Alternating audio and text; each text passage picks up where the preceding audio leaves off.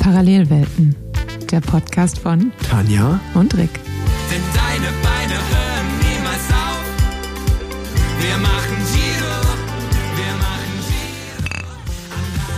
Giro. Herzlich willkommen zur Jahresabschlussfolge. Mir gegenüber sitzt Tanja. Hallo. Hallo Rick, ich hoffe, euch äh, sind nicht die Ohren, wie sagt man denn da, die Trommelfälle geplatzt, äh, weil wir so klangvoll angestoßen haben mit unserem Gaffelwies. Ich habe heute im Training die Live-Podcast-Folge gehört, ähm, weil ich habe den Zusammenschnitt ja selber noch nicht gehört gehabt und das habe ich nachgeholt. Und da habe ich auch ähm, im Live-Podcast habe ich ein Sprichwort gesagt, da beißt sich der Fuchs in den Schwanz. Ja. Und das Publikum, ich hat einfach gelacht, weil es meinen Gesichtsausdruck gesehen hat. Ach ja. Daran Ähm, erinnere ich mich. Ja, Ich habe es aber noch nicht gehört, ich schaff's nicht. Rein emotional packe ich es nicht, mir es anzuhören. Na, ich finde, du kommst gut weg. Du hast ein paar gute Punchlines, ein paar gute Gags drauf. Ähm, also, herzlich willkommen zur letzten Folge des Jahres. Es gibt einen kleinen Jahresrückblick. Könnt euch bei Tanja bedanken. Ich war eigentlich schon so vom Kopf ein bisschen im Urlaubsmodus und meinte, komm, nee, lass mal äh, chillen. Aber Tanja meinte, nee, letztes Jahr hatten wir so eine schöne Jahresabschlussfolge, das müssen wir nachholen.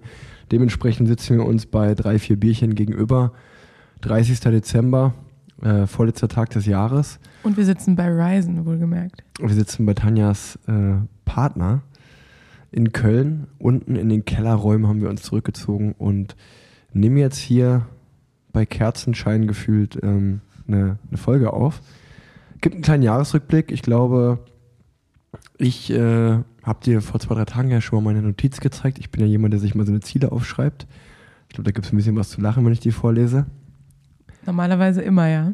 Und ähm, dann können wir, glaube ich, einfach auch über die Saison natürlich ein bisschen sprechen, Radsport-Podcast. Also das haben wir ja auch schon beim Live-Podcast in Frankfurt gemacht. Ähm, deswegen sind mir da auch meine Highlights fahrertechnisch, äh, welche Rennen und Highlights allgemein. Können wir mal kurz drüber gehen. Und ich habe bei einem meiner Liebling Lieblingspodcasts äh, von Matze Hirscher, Hotel Matze. Oh, Unangenehm. da ist, so- sorry, da war ein Lied drauf. Die alten Leute, die sich mit ihren Handys nicht auskennen. Ähm, bei Matze Hirscher habe ich elf Fragen zum Ende des Jahres. Müssen vielleicht nicht alle elf machen, aber ein paar ganz gute. Finde ich, äh, das können wir uns einfach klauen. Absolut. Weißt du, das können wir von den gebildeten Menschen da draußen, können wir uns einfach so die, die intellektuellen Sachen können wir uns klauen. Und ähm, wir haben ja die Credits angegeben, das geht ja wohl klar. De definitiv. Ich glaube, der wird uns das auch nicht krumm nehmen. Hast du noch irgendwas geplant für die Folge? Nee. Wollen wir, wollen wir dann einfach mal loslegen? Ja, sehr gerne. Ich bin ein bisschen zerknatscht vom äh, Dienst gestern, aber ähm, ich gebe mein Bestes. Ja, Tanja hatte wieder 24 Stunden Dienst, ganz fleißig wie immer. Ähm, dann frage ich dich doch zuerst, was sind denn deine Top 3 Fahrerinnen und Fahrer der Saison 2023? Also sagen Also ich fange mal mit den männlich Damen und an. weiblich gerne zusammen oder willst du jeweils eine Top 3 machen? Okay, dann eine Top 3. Also ich würde sagen, dieses Jahr geht um Kasia Niewiadoma nichts drumherum. Ähm, ich finde, die hat richtig Spaß gemacht beim Zuschauen. Vielleicht habe ich da auch einen gewissen Bias, weil ich eben Kasia sehr mag und äh, Ist ja okay. sehr gern mit ihrem Team gefahren bin. Ähm, aber ich finde da eben auch ihre Art, Rennen zu fahren, kann man natürlich als, hatten wir ja schon oft, als ein bisschen dämlich bezeichnen. Äh, aber sie traut sich halt auch was und fährt dann halt einfach auch mal am Tourmalet vorne raus und schaut, ob es klappt. Und es sah ja auch kurz so aus, als würde es eventuell funktionieren. Deshalb, ähm, ja, fand ich dann auch ihr Aufblühen in der Gravel-Szene sehr schön und äh, deshalb kommt sie auf jeden Fall in meine Top 3. Muss ich ranken oder kann ich einfach nur Nö, ich finde ich, finde ich, finde es okay, ohne Ranking zu sagen, äh, Platz 1, Platz 2, Platz 3, einfach nur, das sind meine Top 3, Okay. alle zusammen auf dem Podium, egal welche Stufe. Gut, dann habe ich auf jeden Fall noch Lotte Kopecki. Ähm, auch da glaube ich sehr klar, warum. Äh, ist einfach noch mal eine komplettere Fahrerin geworden, als sie es je war. Und ich glaube, es hat keiner gedacht, dass sie bis zur letzten Etappe das gelbe Trikot trägt und äh, am Tourmalet mit den ähm, Bergfahrerinnen mithält und äh, alle wirklich beeindruckt. Deshalb sie auch auf jeden Fall in der Top 3. Jetzt muss ich überlegen, wer noch reinkommt. Das würde ich noch gerne mit einem Mann vervollständigen. Ähm, Sag du erst mal und dann kann ich noch drüber Genau, nachdenken, wen vielleicht, ich. vielleicht muss ich auch nochmal bei meinen Top 3 überlegen. Ähm, Platz 1, äh, also ich muss sagen, ich hätte Lotte Kopecki auch genommen, ähm, aber da nehme ich dann jetzt nicht mehr. Ähm, die ist ja bei dir schon drin. Wäre aber sonst auch mein Top 3 gewesen. Ähm, dann, also nicht Platz 1, aber der erste von den Top 3 ist für mich Jasper Philipsen, weil, ja, wenn man jetzt aus meiner ja, sportlichen Sicht schaut, ich schaue ja ein bisschen auf Sprint, auf Leadouts, dann äh, ist er unter den Top 3, weil er natürlich der dominierende Sprinter dieses Jahr war. Mit, äh, ich weiß gar nicht, wie viele Tour-Etappen hat er gewonnen, drei oder vier. Und ähm, auch, aber nicht nur das, auch über das ganze Jahr konstant, einfach saukonstant gewesen. Zweiter bei Paris-Roubaix als Sprinter. Und ähm, ja, einfach eine richtig, richtig gute Saison. Und einfach irgendwie auch sukzessiv jedes Jahr stärker geworden. Und jetzt so dieses Jahr war er fast unantastbar, auch kaum, äh, da war auch selbst für einen äh, Fabio Jakobsen oder Caleb Ewan oder andere gute Sprinter irgendwie kaum dran vorbeikommen. Ähm, der hat schon immer, wenn irgendwie so alle Sprinter da waren, hat so zu 90 Prozent Jasper Philipsen gewonnen. Deswegen, das fand ich sehr beeindruckend. Äh, Ich glaube, wir haben ja auch schon mal drüber gesprochen, dass dann je härter das Rennen bzw. die Rundfahrt ist, er dann eben davon profitiert, wie komplett er eigentlich als, also für einen Sprinter ist ja, ja. und wie stark er eben auch über die Berge kommt. Ja, das kommt ja noch dazu, dass er, also das meine ich ja mit Zweiter bei Paris-Roubaix. Einfach, da musst du ja noch ein sau starker, krasser Fahrer sein. Ähm, und dann ist er noch so endschnell. Und ähm, ja, auch die Berge, ähm, wenn man teilweise, der war glaube ich nicht ein einziges Mal im Gruppetto dieses Jahr bei der Tour, wenn man sich mal so die Ergebnisse genau angeschaut hat. Von daher, Jasper Philipsen ist bei meinen Top 3 dabei. Ähm, dann rein emotional. Ich war echt meine, meine ganze Karriere eigentlich nie so ein riesen Fan von ihm. Ähm, das ist Thibaut Pinot. Aber ich finde so, wenn man so mal, ich, ich bin ja nicht nur sportlich, äh, schaue ich drauf, sondern auch so ein bisschen emotional oder entertainmentmäßig. Und ähm, wenn man sich dann so doch die, die, also wenn ich mir jetzt mal vors innere Auge, es ist, aber auf der anderen Seite ist es schon wieder krass, dass ich schon wieder alles vergessen habe. Ich muss mich gerade richtig anstrengen, Ja. so mich dran zu erinnern, was war denn so das Krasseste. Ähm, ja, da äh, ist für mich dann schon äh, Thibaut Pinot, ist mir jetzt gerade so vors innere Auge wieder aufgetaucht, ähm, sowohl Karriere in der Lombardei-Rundfahrt, als auch gerade natürlich während der Tour Etappe 20 da äh, im Alsace, wo er herkommt. Das waren schon für mich so die schönsten Bilder äh, von der Tour dieses Jahr mit den Fanmassen. Und auch so ein bisschen äh, so einen ja, Unsung Hero ist vielleicht ein bisschen übertrieben, aber er hat jetzt nicht mal irgendwie den großen Coup am Ende der Saison geliefert, aber trotzdem immer, wie er gefahren ist mit Kämpferherz äh, und trotzdem versucht, ähm, ja, fand ich, fand ich cool. Und auch so, ich meine, so alt ist er ja auch noch nicht, ich glaube 32, 33, äh, der wird sicherlich natürlich finanziell ganz gut verdient haben als GC-Fahrer, um den muss man sich keine Sorgen machen, aber finde ich auch, äh, fand ich irgendwie so auch die Machart, wie er schon am Anfang des Jahres angekündigt hat, so, das wird mein letztes Jahr und wie er dann gefahren ist, äh, ist Thibaut Pinot für mich da unter den Top 3. Mach gerne du jetzt mal weiter, dann kann ich nochmal überlegen. Ja, das wäre ja auch, also wir haben ja auch äh, mal über Jahreshighlights gesprochen und gerade die Tour-Etappe in seiner Heimat, ähm, äh, wo wirklich, glaube ich, gefühlt jeder Franzose an der Strecke stand und mit einem Thibaut Pinot-Schild, äh, fand ich auch mit eins der großen Highlights äh, dieses Jahres. Äh, ich würde mal, um ähm, von den Klassikern wegzukommen, also von den, die, die sehr ersichtlich sind als Favoriten, ähm, Jaron Thomas noch, glaube ich, nehmen als Favorit.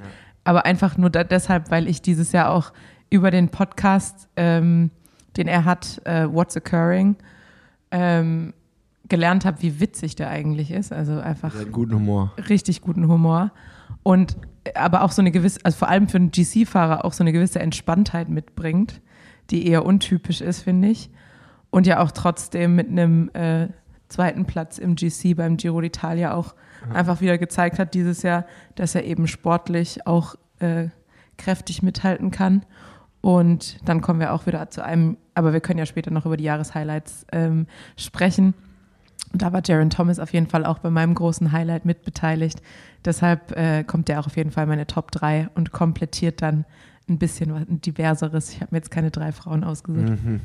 Ähm, ja, ich, also was mir auch noch aufgefallen ist, ist einfach, dass Jerome Thomas natürlich so mit seinem, ja, du hast es jetzt mit dem Podcast angesprochen, aber die Videos streamen sich ja auch im Podcast und dann wird da, davon wieder viel ähm, auch auf äh, den Social Media Kanälen wiedergegeben.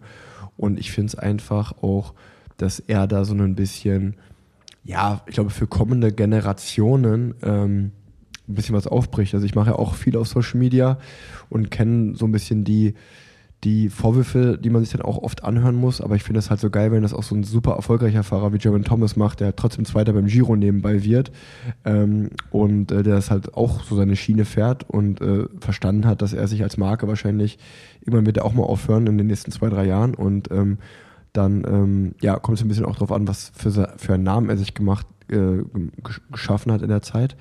Deswegen ist er da auch so ein bisschen auch ein Vorreiter für viele, glaube ich, weil mir ist letztens noch mal aufgefallen auch, dass es mittlerweile ähm, ja auch so von vielen Nachwuchsfahrern oder jüngeren Profis ja auch Podcasts gibt oder die werden aktiver auf Social Media. Und es war halt wirklich so 2019, als ich äh, mit Plan Z angefangen habe, kann ich mich nicht an irgend, außer an den Besenwagen natürlich, die haben noch mal ein Jahr vorher angefangen, aber da war das so undenkbar, dass irgendjemand einen Podcast macht, aktiv vor allen Dingen. Und das kommt jetzt immer mehr und mehr und das finde ich natürlich total cool.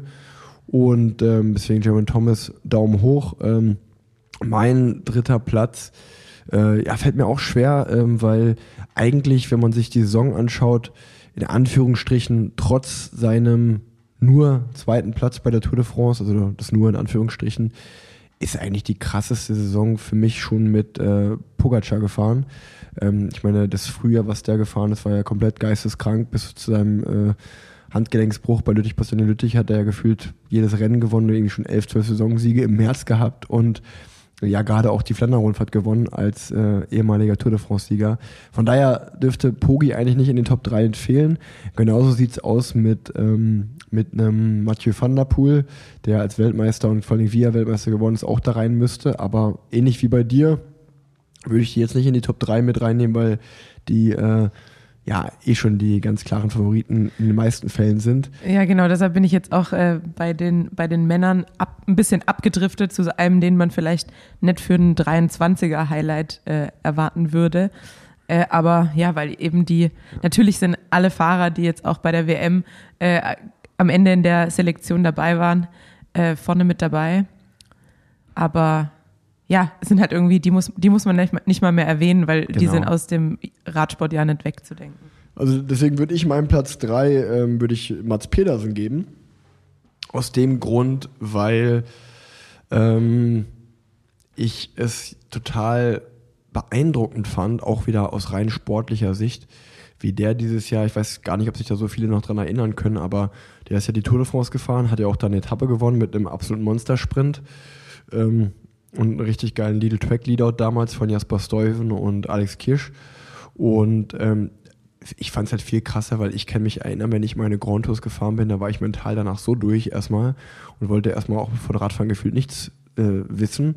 Und ich kann mich einfach an den seinen krassen Lauf erinnern, dass der, glaube ich, wirklich nach der Tour de France, müsste man jetzt nochmal ganz genau bei Pro Cycling Stats schauen, aber ich weiß auf jeden Fall noch, dass der die Dänemark-Rundfahrt gewonnen hat mit drei, vier Etappensiegen und die Gesamtwertung und dann wirklich mit der Rundfahrt in den Beinen abends aus Dänemark nach Hamburg gefahren ist Stimmt. und dann das Rennen in Hamburg gewonnen hat und vor allen Dingen, wie er das Rennen gewonnen hat mit äh, eigentlich einem ein Kilometer langen Sprint. Äh, wer sich erinnert, spannendes Finale, Nils Pulitz vorne mit dabei in der Spitzengruppe und dann ist ja Mats Petersen so eigentlich vom Hauptfeld erst zur Gruppe gesprungen ja. und dann hat, den, hat dann den Sprint gewonnen und ich kann mich jetzt nicht mehr ganz genau erinnern, aber ich meine, dass der wirklich so einen richtigen Lauf hatte mit fünf, sechs, sieben Siegen direkt nach der Tour, wo ich einfach nur dachte, krass, wo nimmt der das her? Also der hat sich ja auf die Tour vorbereitet mit hohen Trainingslagern und dann fährst du die Tour de France und eigentlich schaltet dann erstmal jeder ab und irgendwie hat er dann trotz des Tour-Etappen-Siegs dann nochmal danach erstmal richtig gezündet, wo ich auch dachte, ey, was, was für ein krasser Typ, also wie mental stark ist der auch. Vor allem habe ich auch immer das Gefühl, wenn man so die, den, im Zielbereich äh, nach dem Zieleinlauf die Videos noch weiter schaut, dann merkt man, wie viele Sympathien der auch am Fahrerfeld Ja, hat. ja, ja. Weil jeder, jeder äh, gefühlt von jedem Team kommt und gratuliert ihn zum Sieg, obwohl es ja jetzt auch kein Fahrer ist, dem man gratuliert, weil er jetzt mal einen Sieg abgeschossen hat. Ähm, und ich glaube, er macht das halt einfach auch noch mit so viel äh, ja, Sympathie und immer so diesem schelmischen Grinsen. Und er hat ja auch immer irgendwie so einen Kessenspruch auf den Lippen. Äh, deshalb ja, kann ich, kann ich voll nachvollziehen, ja. Und, und was wir auch gar nicht vergessen dürfen, er war ja auch, äh, er hat ja die Holzmedaille bei der WM ge geholt. Das heißt, er war ja auch da eigentlich, war Van Aert, äh, Van der Poel und Pogacar, die großen drei, ähm, war er sozusagen der Einzige, der ja so, so ein bisschen vielleicht nicht diesen unsterblichen Status hat, sag ich mal. Also die anderen drei sind ja schon jetzt schon so absolute Legenden. Und Mats Pedersen war sozusagen der einzige, für mich Mensch sozusagen, der bei den drei äh, äh, über, Übergrößen mitfahren konnte. Und ähm, ja, dann halt Vierter, undankbarer Vierter geworden ist. Aber ja, das war ja auch direkt, die WM in Glasgow war ja direkt nach der Tour. Also einfach sozusagen, was er für eine Form nach der Tour hatte, ist mir auf jeden Fall in Erinnerung geblieben. Bei mir sind es jetzt drei Männer in den Top 3, aber ich habe es ja gesagt, Lotte Kopecki wäre drin gewesen. Und eigentlich darf man der Demi Vollering auch nicht vergessen, äh, wie sie dieses Jahr gefahren ist. Ähm, aber ich glaube, das ist ähnlich wie, also rein persönlich gesehen, ist es halt ähnlich wie Wingegaard. bei einem Wingegaard oder einem Pogacar. Also weißt Ja. du, die, die, wenn die die Tour gewinnen und wie sie, und die sind eh schon so weit oben, da, ich, man fiebert ja dann doch irgendwie, das ist so wie, wenn man Bayern München-Fan ist. Das ist ein bisschen langweilig, so weißt du. Dann, dann gebe ich jetzt einfach, damit du auch eine Frau hast, gebe ich Lotte Kopecki äh, an dich ab und äh, setze dafür Christina Schweinberger auf meine Liste. Ja, stimmt, die ist auch krass gefahren. Ähm, weil die einfach, also für die hat mich halt einfach auch super gefreut. Wir haben ja auch im Podcast schon über sie gesprochen. Aber das war einfach so von, ähm, ich habe kein Team zu, ich gehe mitten im Jahr zu Plantur Pura, ähm, wurde dann natürlich größer mit Phoenix de Koenig äh, und neuen Sponsoren ähm, und alles professionalisiert. Aber jetzt halt wirklich diese Saison und ähm, auch eben gerade in der, in der finalen Selektion beim Straßenrennen, bei der WM dabei zu sein und halt auch zu zeigen, dass sie da nicht nur irgendwie hängen bleibt in der Gruppe, sondern halt wirklich das Rennen mitgestaltet und auch beim Zeitfahren noch eine Medaille holt. Also ähm, die hat auf jeden Fall ein, ein Top-Jahr hinter sich und gehört, glaube ich, auch zu, zu meiner, sollte zu meiner Top 3, 4, 5, Top Ja. 10 auf jeden Fall gehören. Ja. Nee, das waren ähm, dann auf jeden Fall unsere, unser Ranking für die Fahrerinnen und Fahrer. Wir können dann, glaube ich, gleich anschließen, vielleicht so mit den drei Race-Highlights oder Momenten aus dem Radsportjahr, die uns in Erinnerung geblieben sind. Ähm, das kann wirklich, glaube ich, alles beinhalten, ähm, was irgendwie im weitesten Sinne mit Radsport zu tun hat. Von daher würde ich auf einer der drei Top drei Plätze würde ich da, ähm, auch wenn er vielleicht nicht so der beliebteste Fahrer ist, ich mag ihn persönlich sehr gerne, aber er ist natürlich nicht unumstritten, ähm, ist Matej Mohoric, aber mir ist auf jeden Fall sein, er hat hier glaube ich auch in der letzten, in der dritten Woche der Tour eine Etappe gewonnen. Und mir ist so sein emotionales äh, Interview nach der, nach der Tour, äh, nach der Tour-Etappe äh, in Erinnerung geblieben. Ich glaube, das einzige Ra- Race-Interview, was mich jemals sozusagen mehr mitgenommen hat, war noch das von Alex Dowsett damals, als er den, die Giro-Etappe im Oktoberjahr, äh, im Corona-Jahr Oktober 2020 ganz spät gewonnen hat. Ähm, das fand ich noch emotionaler, aber auf jeden Fall hat Matej Mohoric mit seinem Sieg-Interview ähm, und wie er das geführt hat, einfach komplett gerade raus und sehr emotional ähm, mit ein paar Tränen dann auch, ähm, ja, hat mein, mein Herz erobert und gehört für mich auf jeden Fall in die Highlights der Saison mit rein. Ja, und er hat, glaube ich, auch in wenigen Worten so den Radsport erklärt. Aus Den der, modernen Radsport genau, aus so der emotionalen Komponente, ähm, zu wissen, dass irgend, irgendwie kann jeder gewinnen und irgendwie traut sich keiner zu und am Ende gewinnen immer die gleichen und bei einer großen Rundfahrt sind dann doch immer so die Überraschungssieger dabei und auf einmal verändert sich dein Leben ähm, und wie viel da einfach auch dranhängt. Also das stimmt, das war auf jeden Fall auch ein richtiges Highlight. Ähm, aber er hat ja jetzt auch schon ein paar Mal, glaube ich, also es war ja nicht das erste Interview, wo man so dachte, ach krass, der ist echt nicht auf den Kopf gefallen, äh, aber halt einfach auch eins, das einem noch, noch richtig emotional mitgenommen hat. Und dann auch noch Gravel-Weltmeister geworden. Also es geht jetzt zwar nicht um den Fahrer, aber kann man auch mal erwähnen. Ähm, das wäre auf jeden Fall einer meiner Top 3 Plätze der Saison-Highlights. Ähm, dann der. Das Kann wir machen im Wechsel, oder? Mach du, ja, mach du gerne. Ähm, also ich habe es ja gerade eben schon an, angesprochen, Jaron Thomas äh, war auch im, in einem meiner Highlights diesen Jahres ähm, vertreten. Und da gehört auf jeden Fall das Lead-Out äh, am letzten Tag des Giro d'Italia für seinen Kumpel und Nicht-Teamkollegen Mark Cavendish dazu, wo er sich einfach äh, gesagt, gedacht hat und dann auch im Podcast in, im Anschluss mit Cavendish gesagt hat, why not help a lad out? Und äh, ihn dann einfach, äh, ja, zum Sieg geführt hat. Ähm, es war auf jeden Fall, glaube ich, ein, ein sehr schöner Moment äh, für alle zu sehen. Und ja, hat eben auch gezeigt, was Jaron Thomas für ein cooler Typ ist und äh, glaube ich auch einfach so ein bisschen, das kennt man ja glaube ich auch von den von den deutschen Fahrern untereinander, dass man natürlich irgendwie so innerhalb von einer Nation sich besser kennt Ja. und natürlich auch mehr zu tun hat miteinander, auch bei irgendwelchen Nationalmannschaftseinsätzen. Und dass da schon irgendwie so eine gewisse Verbundenheit immer da ist. Ähm, mit Mika hatte ich ja auch oft so Momente im Rennen, dass man halt doch dann für den anderen die Lücke zumacht ähm, und sich dann nicht, nicht gegen den anderen fährt. Ja, ja das äh, kennt man unter, unter guten Kumpels. Also, weil natürlich dann auch, das eine ist natürlich sowas zu versuchen, das andere ist dann, das natürlich auch noch so abzuschließen, weil man muss ja ehrlicherweise sagen, bis zu dem Zeitpunkt war ich auch so ein bisschen, habe dieses Cavendish Astana Unterfangen ein bisschen kritisch gesehen und da dachte, ja, okay, dann nimmt jetzt noch mal ein Jahr da ein bisschen die Kohle mit und bis also bis zur letzten Etappe ist ja Kev auch nicht groß im Giro aufgefallen. Ähm, und dann hat er mit einem absoluten Wahnsinnssprint irgendwie so mit drei Radlängen Vorsprung gewonnen. Und das Außer der grandiose Sturz über die Ziellinie, der war auch ja, auffallend. ja, stimmt, stimmt. Der, der, der, der, der ist mir noch in Erinnerung geblieben, das stimmt. Und dann war, dann ist ja aber wirklich so, dieser, das ist ja auch wieder das Verrückte dann mit Sprintern und auch mit Sprint allgemein, dass dann ja danach eigentlich so das Momentum komplett gekippt ist, dass man dann dachte, Alter krass, wenn der so wie er den Sprint gewonnen hat, ich glaube, der hat es wirklich auch bei Astana noch in sich irgendwie die, diese, ja, diesen Eddie Merckx äh, Rekord, den er ja schon eingestellt hat, aber der hat es wirklich auch in sich, alleiniger, alleiniger Rekordhalter zu werden. Und dann, ich habe eigentlich bei der Tour nur jeden Tag drauf gewartet. Umso bitterer war natürlich der Sturz, ähm, wenn man jetzt auch mal über die Saison spricht, war das sicherlich einer der bittersten Momente, so für mich auch äh, der Ausstieg von Kev. Aber umso cooler irgendwie, dass er jetzt da doch nochmal ein Jahr dranhängt und dann das Ganze nochmal probiert. Und ähm, ja, deswegen natürlich äh, eine coole Geschichte, gebe ich dir absolut recht.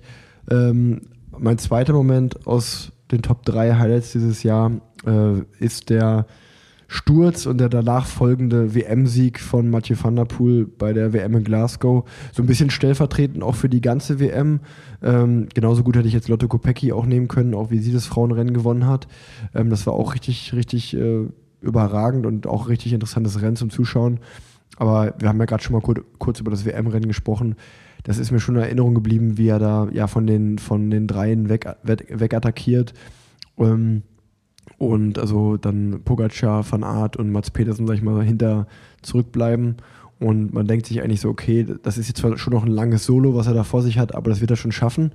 Und dann hat es eigentlich nochmal unfreiwillig super spannend gemacht, auch wenn es nur für einen kurzen Moment spannend war, er dann doch überlegen gewonnen hat, aber wie er, ja, wie er da in der Kurve wegrutscht, ähm, dafür, dass er so sein Bike so gut äh, handelt, äh, ist dann doch irgendwie immer mal so ein kleiner Flüchtigkeitssturz bei Mathieu dabei. Und auch da einfach zu schnell in die Kurve reingefahren, weggerutscht.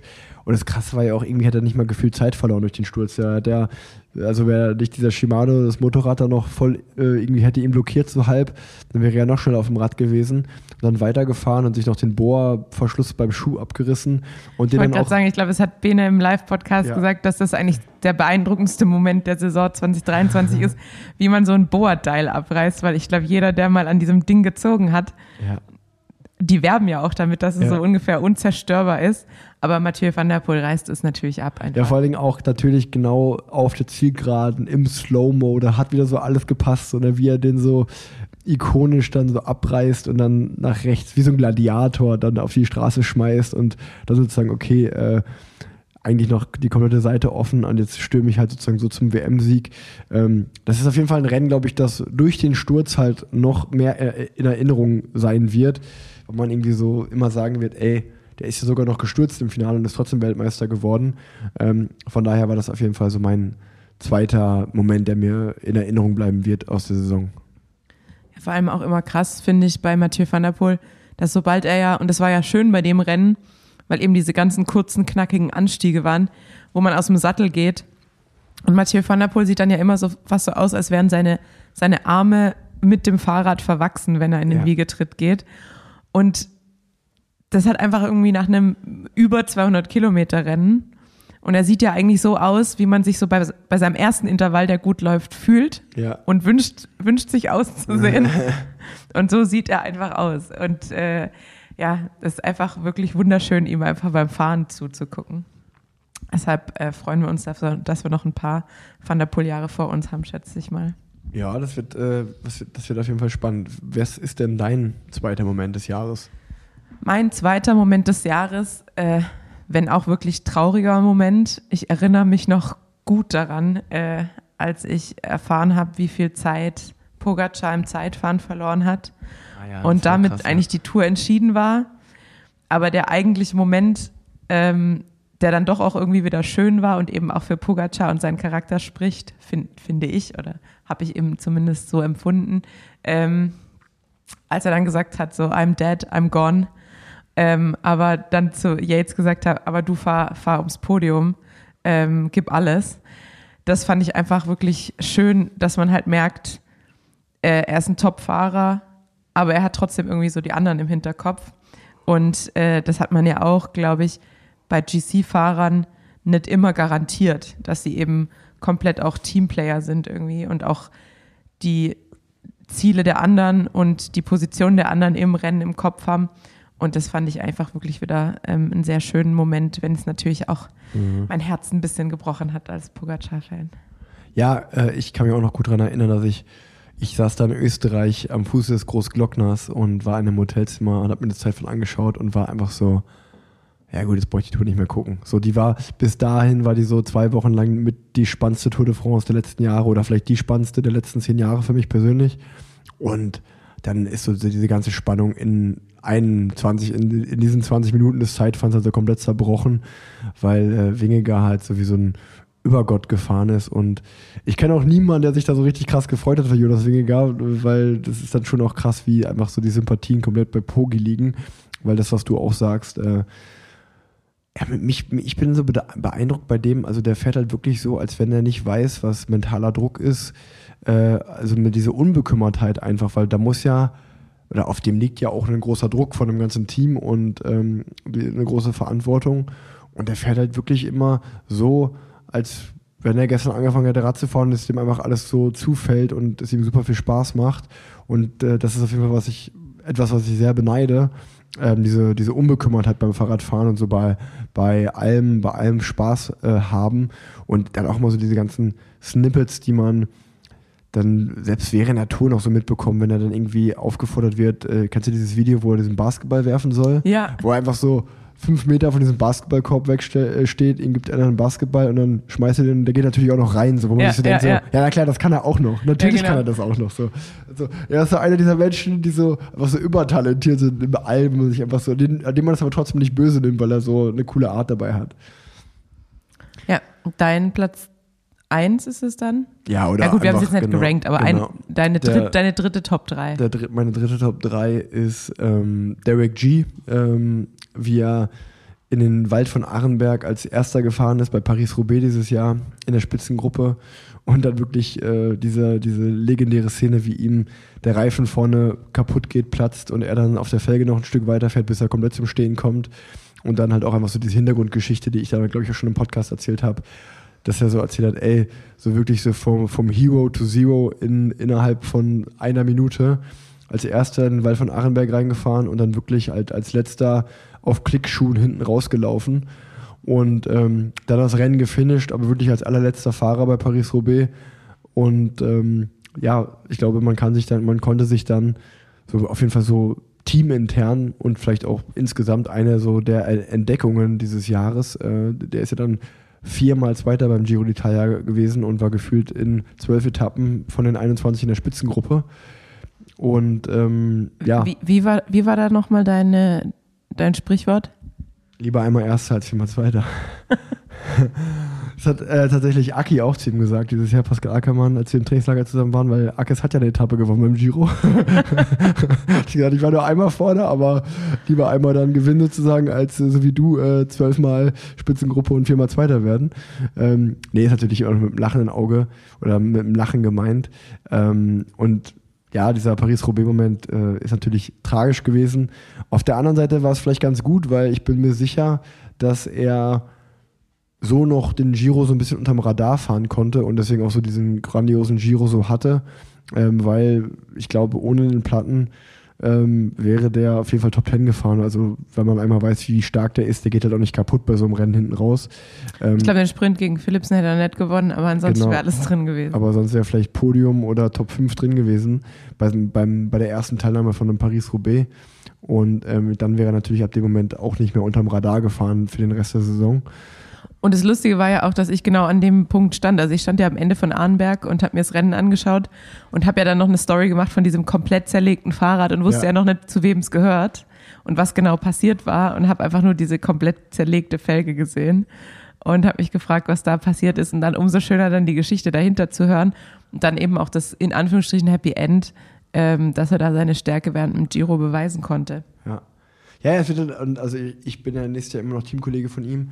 Ich bin mal gespannt, jetzt kommt natürlich auch mehr Verantwortung auf ihn zu oder dieses riesige Talent und dieser große Motor, ähm, dem wird natürlich auch ein bisschen ähm, ja, Vertrauen entgegengebracht vom Team. Und ähm, ich bin mal gespannt, wie er das jetzt meistert. So, also diese in der Situation, wie er letztes Jahr war, so ein bisschen unbekümmert aufzufahren, ist ja immer eigentlich das Schönste, wenn man ehrlich ist, wenn man noch gar nicht selber weiß, wie gut man eigentlich ist. Ich glaube, jetzt, wo die anderen wissen, wie gut er ist und er das vielleicht auch selber weiß, ähm, bin ich mal gespannt, wie er das so umsetzen kann. Äh, und, und vor allem auch, ob das halt irgendwann mal in Siege um, äh, ummünzbar ist. Ähm, ist auf jeden Fall ein cooler Fahrer, den man weiter verfolgen kann. Aber wir reden ja über dieses Jahr. Was ist denn so dein dritter Platz? Ich Oder will hier noch ein Top bisschen drei? Gossip einstreuen, Ja. Radsport-Gossip. Er ist jetzt auch frisch verlobt. Ach wirklich? Das habe ich gar nicht Ja, mitbekommen. mit Ru Ruby äh, West heißt sie, glaube ich. Mit wem? Auch Ruby West. Ruby? Diese, Ruby. Die, die da dasselbe machen wie Swift. Ne, Ruby, genau. Oder Wusch. Äh, nee, die, die äh, ist auch eine Kanadierin und äh, ich habe die nur mal kennengelernt, weil meine ehemalige Teamkollegin Magdalene ja auch äh, Kanadierin ist und die sich eben durch die Nationalmannschaft kennen. Und äh, ich glaube, die sind jetzt wohl verlobt und ziehen auch gemeinsam nach Girona. Um Na hier noch so dann. ein bisschen Radsport. Gossip sehr, einzustellen. Sehr gut, sehr gut. Dann drücken wir natürlich die Daumen, dass ihn das vielleicht auch noch beflügelt im Jahr 2024. Aber noch sind wir ja im aktuellen Jahr 2023 und deswegen, was ist dein dritter Moment? Mein dritter Moment, auch das habe ich gerade eben eigentlich schon bei meinen Top-Fahrern des Jahres angesprochen, war auf jeden Fall äh, Cassias Attacke am Tourmalet. Äh, einfach weil sowieso, glaube ich, für einen Frauenradsport eine große Sache war, dieses, dieses Rennen und die Bergankunft. Ähm, dann natürlich auch irgendwie so ein bisschen ähm, durch den ganzen Nebel und das schlechte Wetter irgendwie so ein sehr äh, eindrückliches Finale. Und ähm, also was heißt Finale? Danach kam ja noch ein Zeitfahren, aber eigentlich war ja klar, die Tour ist dann entschieden, sehr wahrscheinlich. Und da ja Kass ja einfach vorne raus zu sehen und ähm, das war einfach irgendwie, ich weiß, es war einfach für mich, äh, also da muss ich auch sagen, da muss ich auch gar nicht groß ranken. Das war auf jeden Fall mein absolutes Highlight äh, dieses Jahr. Da saß ich einfach vorm Fernseher und hatte fast Tränen in den Augen. Es hat mich einfach richtig, wirklich richtig gefreut. Und deshalb auch auf Platz 1 meiner Top 3. War halt nur schade, dass man es nicht sehen konnte. Ja, genau. Es war, war ein bisschen äh, vernebelt, Ja. aber gut. Nee, ich meine aber das Frauenrennen an sich, wie sie Weltmeisterin geworden ist. Ach so, nee, nee, ich meine jetzt nicht Weltmeisterschaft. Ich habe vom Tourmalet Ach so, gesprochen. aber ach so. es zeigt ja wieder, wie gut du mir zuhörst. Sorry, ich habe nebenbei die Notizen aufgemacht. ich dachte natürlich, wenn es um Kasia Nieva nochmal geht, dann kann Geht es um den Da geht um WM-Titel. den WM-Titel im Gravel. Das hat mich natürlich auch gefreut, aber da habe ich jetzt keine wirkliche emotionale Bindung dazu. Äh, dank der UCI, weil es war halt einfach so, ah ja, Kasia ist Weltmeister, Punkt. Weil es gab keine wirklichen Bilder außer ein Ja. äh, Finalbild und dementsprechend danke UCI keine emotionale Bindung zu diesem Ereignis. Okay, dann Tomale, sorry fürs nicht zuhören. Ähm, ja, das waren dann somit schon mal unsere Top 3 FahrerInnen und auch die Top 3 Momente.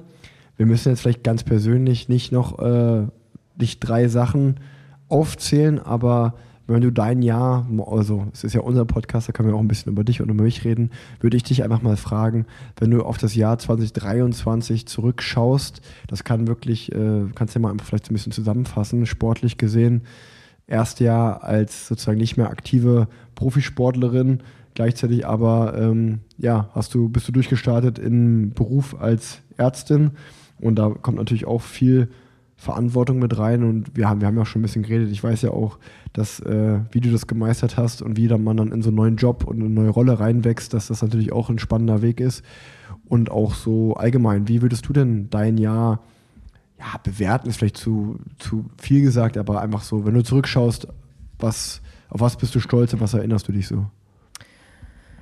Ähm, also ich bin auf jeden Fall rückblickend auf das Jahr sehr viel glücklicher als die Jahre davor, würde ich sagen. Also mir geht es einfach so im Ganzen deutlich besser. Ich fühle mich irgendwie geerdeter und einfach im Ganzen zufriedener.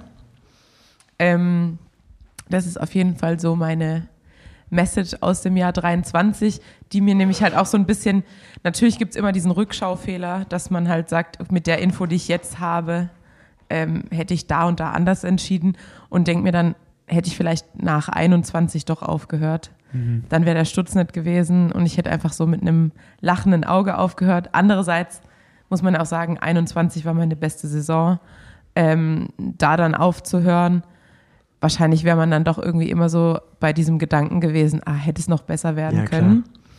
Deshalb wahrscheinlich ist es gut, dass ich so, dass es so gelaufen ist, wie es gelaufen ist.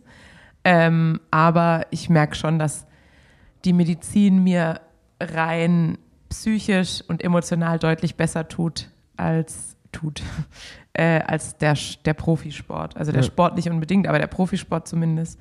Und ich fühle mich wieder gebraucht, ich fühle mich wieder nützlich ähm, und gehe einfach doch jeden Tag oder sagen wir nicht jeden Tag, weil manchmal passieren ja auch irgendwie blöde Sachen, aber die meisten Tage gehe ich doch einfach sehr zufrieden nach Hause und bin wirklich happy mit dem, was ich mache. Deshalb bin ich mit der Gesamtentwicklung auch, ich habe ja dann, jetzt muss ich kurz überlegen, am 2.1. mein einjähriges Jubiläum in der Klinik und ähm, ja, dann einfach zu überlegen, wie ich da am ersten Tag hingegangen bin. Es wäre wahrscheinlich auch interessant, mir den Podcast anzuhören oder unseren letzten Podcast von Silvester und zu gucken, wie ich mich vor meinem ersten Ja. Arbeitstag gefühlt habe. Äh, aber einfach so dieses, oh Gott, oh Gott, oh Gott, was wird da kommen, was wird da passieren? Und jetzt einfach angekommen zu sein, irgendwie, sowohl das Team zu kennen, ähm, als natürlich auch irgendwie zu wissen, dass es natürlich immer noch Situationen gibt, die einen überfordern würden. Aber grundsätzlich weiß man halt erstmal, den Großteil der Sachen hat man im Griff, was einem ja eine große Sicherheit gibt in der Arbeit. Deshalb ja, für mich äh, ist natürlich dieses Jahr irgendwie, auch wenn trotzdem sportlich viel passiert ist, ich meine, ich hätte nicht gedacht, also wenn man mich während Medizinstudium ge gefragt hätte, ob ich in meinem ersten Jahr als Ärztin trotzdem irgendwie über 10.000 Kilometer Fahrrad fahre, hätte ich gesagt, auf keinen Fall. Deshalb ähm, bin ich trotzdem viel Rad gefahren, bin ein paar Rennen gefahren, habe auch wieder viel dazugelernt, habe eben auch gelernt, dass Sport für mich ähm, und vor allem Radfahren eben für mich dazugehört zum Leben und dass ich das einfach neben der Arbeit auch extrem brauche, äh, um mich zu resetten, um den Kopf frei zu kriegen. Und natürlich manchmal war ich auch traurig, dass man eben nicht mehr so viel Zeit hat, dass man eben nicht sagen kann, ah, ich gehe morgen vier Stunden Radfahren, weil man die vier Stunden im Tag gar nicht findet. Ähm, das war natürlich manchmal irgendwie auch schwer, sich da anzupassen. Aber deshalb, ja, war das dieses Jahr, glaube ich, für mich eine extreme Lernkurve. Zum einen irgendwie so den, den Shift zu, zu machen vom Profisport zum Amateursport wieder. Ähm, aber auch den Sport wieder sehr zu genießen. Ich habe ja die ersten zehn Monate komplett ohne Trainingsplan trainiert und einfach nur so auf Laune. Und jetzt habe ich wieder mit Plan äh, angefangen und genieße das jetzt auch wieder richtig. Ähm, aber ja, also ich, für mich war 23 eine riesige Lernkurve und ich bin zum aktuellen Zeitpunkt sehr zufrieden da, wo ich jetzt bin, kann ich sagen. Das hört sich also auch von außen muss ich sagen, dass ich dich, du hast es gerade geerdet genannt, ähm, ja auch so glücklicher ähm, wahrnehme und nicht mehr so ganz verkopft, sondern wirklich äh, einfach ja spaßiger ähm, und äh, du genießt so die Zeit und auch wenn wir zusammen sind, habe ich das Gefühl, dass du einfach glücklicher bist. Das hast du ja auch gerade, das hast du eigentlich fast so als erstes gesagt, als ich dich gerade gefragt habe. Und ich glaube, eine, eine bessere Antwort gibt es ja eigentlich gar nicht. Also das, ähm, das, das Beste, was dir passieren kann oder das größte Gut, was man hat, ist ja irgendwie so glücklich sein, neben gesund sein. Und das eine kommt mit dem anderen. Wenn man gesund ist, ist man ja wahrscheinlich auch glücklich. Und egal ob körperlich oder mental. Und einfach, wenn man sagen kann, ey, ich bin jetzt deutlich glücklicher mit dem, was ich mache und wie mein Leben gerade aussieht, dann ist das ja eine absolute Verbesserung und äh, eigentlich so mit die, mit die schönste Antwort, die man geben kann. Absolut. Und wie du gerade sagst, also das zweite Gut neben Glücklichsein ist Gesundsein. Natürlich ähm, bewegt man sich gerade im Profiradsport immer in seiner Bubble. Und es stürzen immer wieder Leute und sind auch teilweise auch schwerer verletzt. Aber man verliert trotzdem manchmal so ein bisschen gefühlt die Bodenhaftung. Und jetzt bin ich trotzdem jeden Tag bei der Arbeit geerdet und weiß einfach so, hab wieder dieses Gefühl, ah ja, wenn ich selbstständig aufstehen kann und wenn ich meine Zähne putzen kann, dann geht's mir eigentlich schon richtig gut. Und das hilft halt trotzdem auch, über so kleine Hiccups im Leben irgendwie hinwegzusehen. Ja, ja. Und ja, das genieße ich einfach sehr. Also jetzt, ich genieße es nicht, mir Leid anzuschauen, aber ich genieße es zumindest, dass es mir so eine gewisse ähm, Realität. ja, Realität im Alltag oder jeden Tag gibt ja, eigentlich. ja. Aber dann gebe ich die Frage mal zurück. Wie war denn dein Jahr 23? Boah, äh, das ist, äh, ich habe mir, obwohl ich ja eigentlich mal so ein sehr, ah, oder was heißt nicht sehr, aber ich bin ja schon jemand, der sich Gedanken macht, analytisch oft auch. Und irgendwie habe ich, jetzt gerade bin ich einfach nur froh, dass das Jahr so vorbei ist dann. Und also das ist gar nicht, warum, weil das ist, es ist schwer zusammenzufassen. Also wenn ich wirklich mal ehrlich drauf schaue, muss ich sagen, glaube ich, gab es selten ein Jahr, in dem ich so viel gestruggelt habe und äh, so viel hin und her und eigentlich untypisch für mich so verkopft auch war und mir viel Gedanken gemacht habe. Ähm, aber ja, es gab halt äh, Tal- und Höhenfahrten auch. Ne? Also es gab total glückliche Momente und schöne Momente. Und äh, es gab, äh, was sagst du? Nix. Und ähm, ja, also ich glaube so der, der Januar, der Februar, der März, ähm, das war so gerade rückblickend, in dem Moment kam mir das gar nicht so vor oder vielleicht war das schon so ein Unglücklichsein oder eine Unzufriedenheit irgendwie da, aber da konnte ich das, weil ich in dem Moment auch so drin war, gar nicht so richtig so sehen, aber je- jetzt in der Retrospektive kann ich es ganz klar sehen, dass äh, ich in der Zeit schon richtig krass gestruggelt habe mit allem so ein bisschen. Da war, glaube ich, einfach so das noch Profi sein. Dann, ähm, glaube ich, das hat auch, obwohl ich das vielleicht so weggeschoben habe von mir, auch einfach die, die Geburt von meinem zweiten Sohn, von Fritz, die, dass die mich irgendwie auch unterbewusst gestresst hat, Ja. dann zwei Kinder zu haben und diese neue Challenge, okay, eins kenne ich jetzt, aber wie ist denn zwei? Und äh, gerade auch dann am Anfang äh, war das halt saustressig. Und dann ist es verrückt, so zurückzugucken, weil dann habe ich ja eigentlich so, dann auch nach der Geburt, die ersten paar Wochen war so mit Abstand die schlechteste Phase der Saison dann auch, ähm, wo es sportlich auch nicht so lief.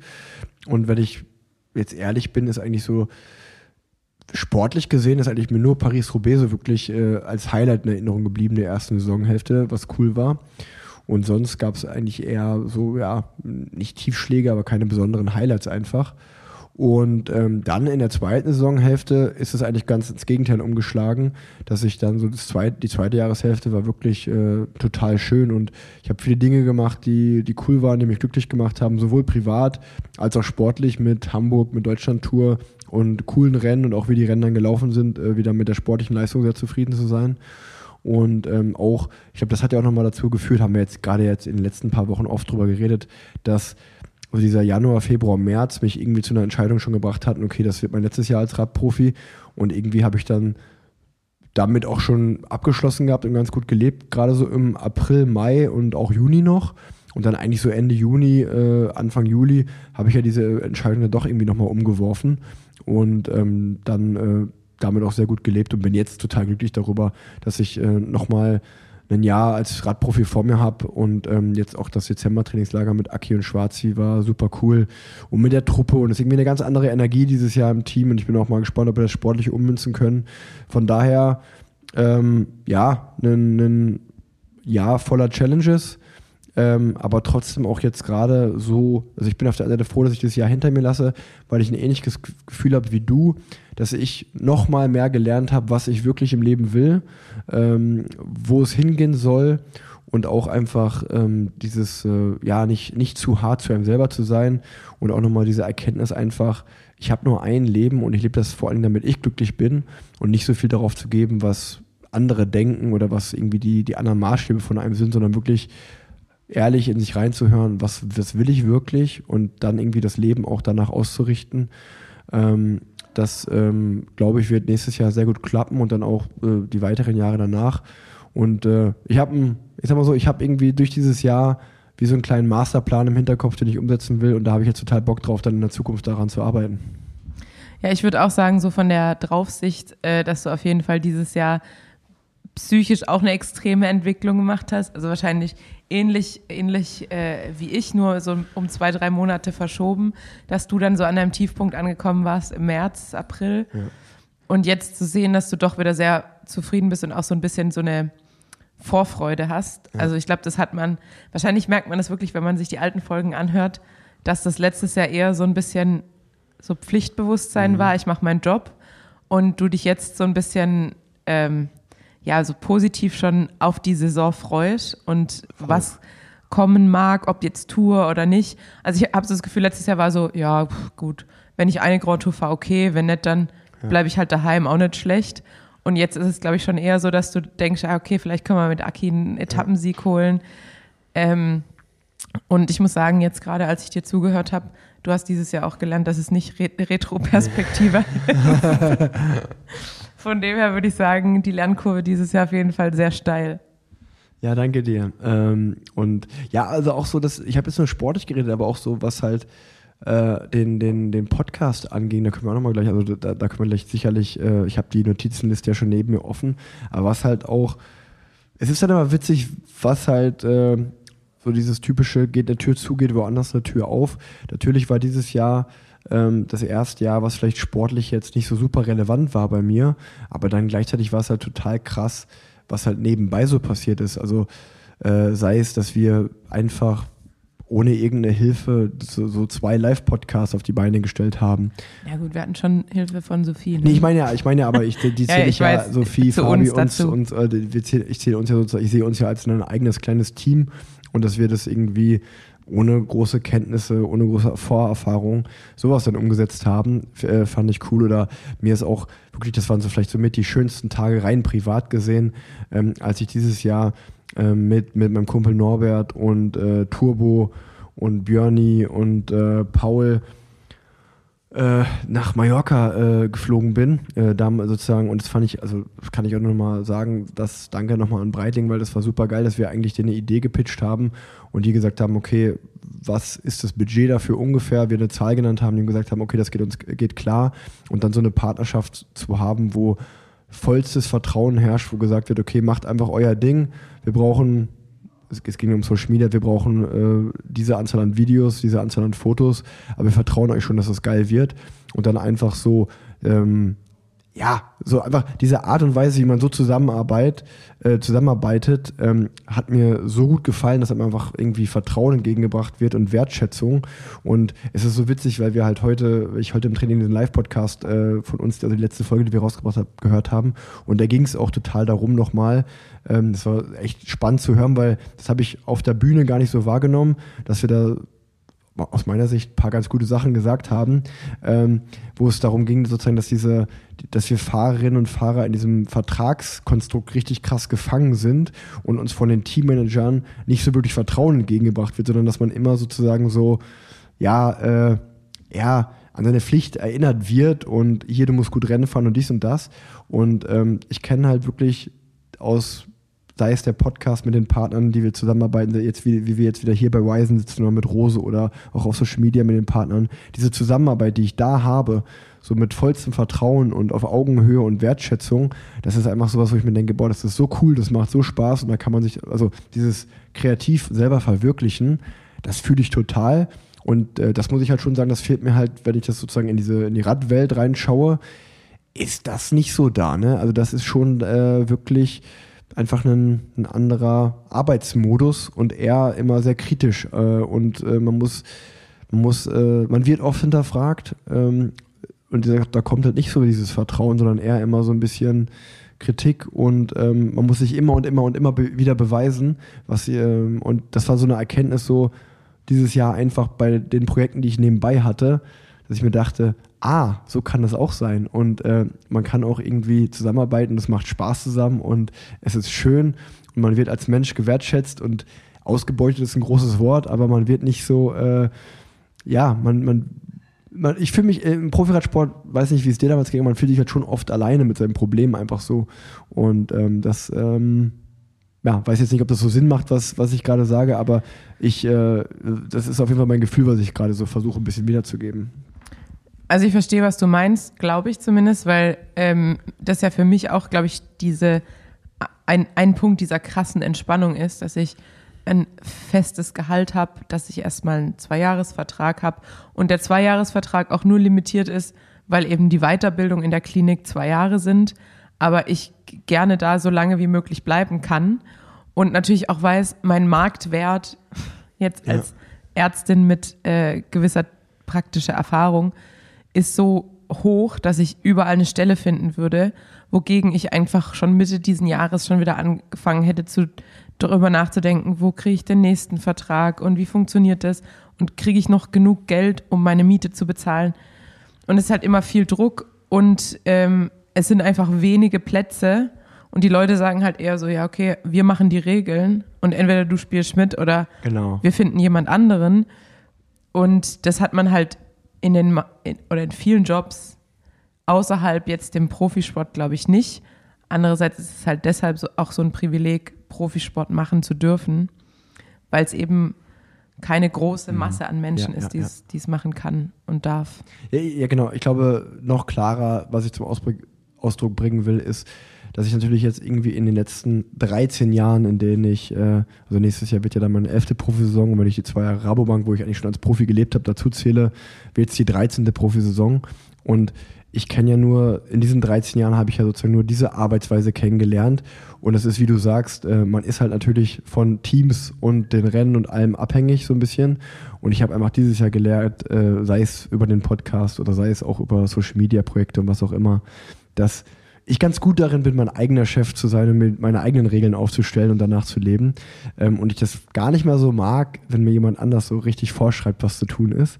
So ein bisschen dieses äh, Autoritätending, dass man das, und vor allen Dingen, wenn man oft mit Menschen. Gut, aus, aus dem System bin ich nicht ausgebrochen. Nee, nee, aber, aber, aber vielleicht verstehst du, was ich meine. So, wenn du, das ist ja, äh, ich finde es total gut, äh, Vorgesetzte zu haben, wenn das qualifizierte, also wenn, wenn, wenn das, was die sagen, also qualifizierte Leute sind schon qualifiziert, aber wenn man damit d'accord geht, Ja. wenn man halt irgendwie das Gefühl hat, na warte mal, in dem System, in dem ich mich gerade bewege, das läuft nicht nach meinen Werten und nach meiner Wertevorstellung und es läuft vielleicht manchmal auch nicht so, wie ich das eigentlich sehe oder ich sehe das anders, dann rebelliert natürlich, rebelliert man da so ein bisschen. Und Ja, genau. das ist halt schwierig, ne? Weil jetzt, wenn ich Das mit meinen. Oberärzten, Ja. Grüße gehen raus, wenn ich mit meinen Oberärzten zusammenarbeite oder Oberärztinnen zusammenarbeite, dann ist es halt durch die Zusammenarbeit extrem, durch extrem viel Respekt geprägt.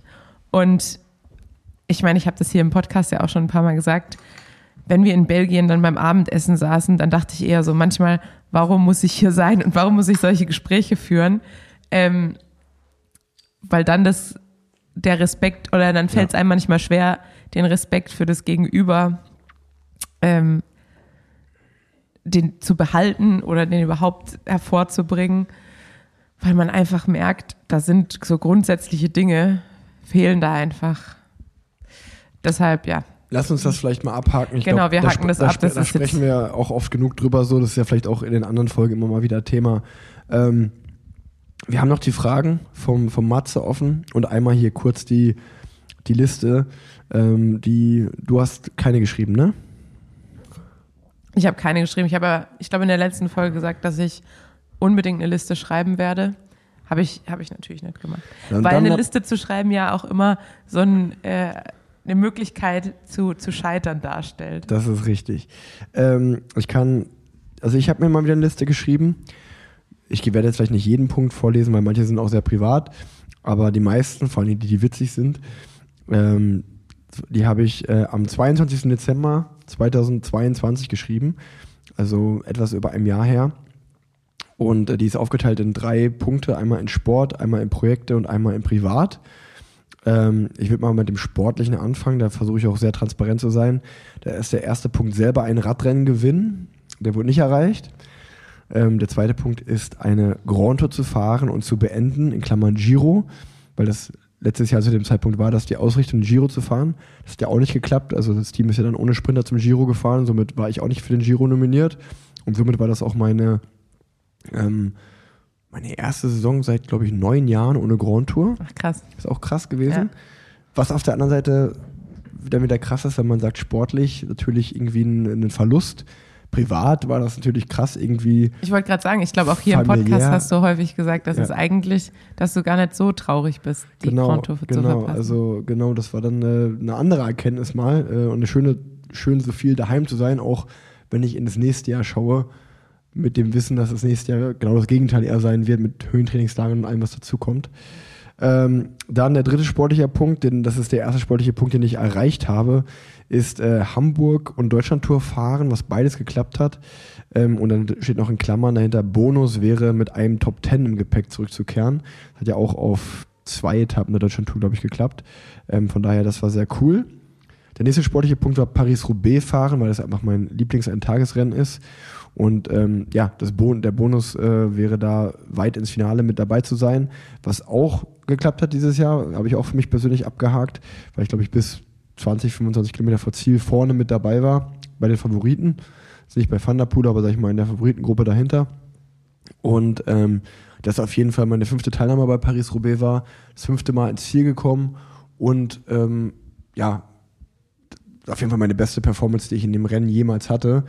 Ähm, was auch echt so ein bisschen crazy war, weil das ganze Frühjahr eigentlich nicht so gut lief und dann aber Paris-Roubaix so rausgestochen ist da.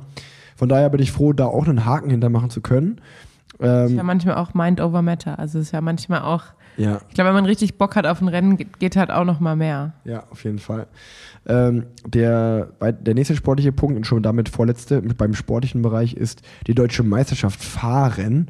Was jetzt, wo man sich fragt, warum ist das ein Ziel? Aber ich glaube, das war meine erste DM seit über vier oder fünf Jahren, die ich, Ist auf jeden Fall die erste DM, seit wir den Podcast haben. Genau, also ähm, äh, ich habe mich äh, und habe es gerne gemacht, äh, war ein cooles Event, auch ähm, wenn das zweite, was da steht, Bonus wäre Top 10. Das hat, das ist sag- und äh, klanglos gescheitert, weil ich das Rennen nicht mal zu Ende gefahren habe, weil das deutlich schwerer war vom Parcours, als ich es erwartet hätte. Vielleicht bist du ja unter den ersten zehn ausgestiegen. Ja, genau, man muss das Top 10 Ja, genau. nennen. Ähm, und der letzte sportliche Punkt wäre, ähm, einen neuen 1-Minuten-Bestwert aufzustellen. Das hat geklappt. Das hat geklappt. Knappe 900 Watt über eine Minute. Kann man sich auch auf deinem Instagram-Kanal, Kanal, sagt man das so, Instagram-Kanal äh, anschauen. War, sozusagen, war auch ehrlicherweise Thema bei der neuen Besprechung oder teaminterne Besprechung, ich und das Performance-Team, das muss man sich so vorstellen, dass man in so einem U sitzt, als Fahrer sitzt man in der Mitte und da sitzen alle wichtigen Leute im Team von, vom sportlichen Bereich, sportlicher Leiter, Trainer, äh, Performance-Gruppe, sitzen alle da. Und ähm, dann wurde das auch thematisiert, dass ich sozusagen beim Erstellen eines coolen Posts sozusagen, wo ich das als Challenge hatte, einen 1 Minuten Bestwert aufgestellt habe, wo dann gesagt wurde, okay, äh, finden Sie ganz cool und ähm, ob das ob ich das nicht nächstes Jahr auch mit 5 und 10 und 20 Minuten machen könnte, ähm, wenn, das, wenn das sozusagen für mich ein Anreiz ist, äh, wenn die Kamera drauf ist, dass ich dann noch umso besser performe. Ähm, ja, leider, leider kann man bei Insta nur eine Minute Videos Ich machen. wollte gerade sagen, Oder eine dann hast du gesagt, ich. Alter, 20, 20 Minuten guckt sich heute keiner mehr an. Na gut, man könnte es natürlich trotzdem zusammencutten, Ja, aber schneiden könnte man es Aber ja, natürlich, aber das muss ich ja ähm, nicht verraten. Wenn die genau. Leute nichts davon verstehen, dann. Ähm, dann sind wir bei Projekten. Das können wir, glaube ich, schnell runterrocken. Ähm, da steht jetzt eine Zahl, sozusagen, die ich, eine Followerzahl, die ich bei Instagram knacken wollte. Äh, will ich nicht näher, näher drauf eingehen, aber es hat geklappt. Ähm, Das, was ich da sehe, hat sehr gut geklappt sogar. dann ähm, den nächsten Punkt würde ich ja ansprechen, aber ich kenne dich. Ich habe dich letztes Jahr gefragt, da dürfte ich es auch nicht ansprechen, deswegen werde ich es dieses Jahr auch skippen. Es geht um den finanziellen Part im Podcast, liebe Tanja. Und du, du sagst ja immer, äh, als über Geld spricht man nicht. Nee, Von das, daher- Sage ich das? Von daher wird es geskippt. Ähm, dann ging es um einen persönlichen Vertrag von einem Partner von mir, den ich auch, wie ich wollte, verlängert habe. Dann der erste, das ist der erste Punkt, wo Leute relaten können, ist ähm, auf Podcast-Tour gehen. Das hat ja auch, okay, Tour ist jetzt ein großes Wort, aber wir haben ja zwei Live-Podcasts gemacht in Frankfurt und in Köln. Was übrigens witzig ist, weil bei 8000 Hertz in der Folgenbeschreibung steht, dass wir in Köln und Hamburg Live-Podcast gemacht haben. Ja. weil ich, die haben ja die Folge ein bisschen früher als wir rausgebracht, ein paar Stunden. Ich wollte einfach, einfach nur eins zu eins das kopieren. Und dann habe ich das so kopiert und wollte das in die Gruppe schicken bei uns und war so, ja Köln und Hamburg? Warum denn Hamburg? Wir waren doch gar nicht in Hamburg. Naja. Autokorrektur bestimmt. Das war aber auf jeden Fall, äh, ja, das das wird mir auf jeden Fall in Erinnerung bleiben. Das muss ich hier nochmal hochscrollen. Mich ja richtiger Loser hier in dem. Wieso? in dem Podcast. Da sprechen wir jetzt nochmal privat.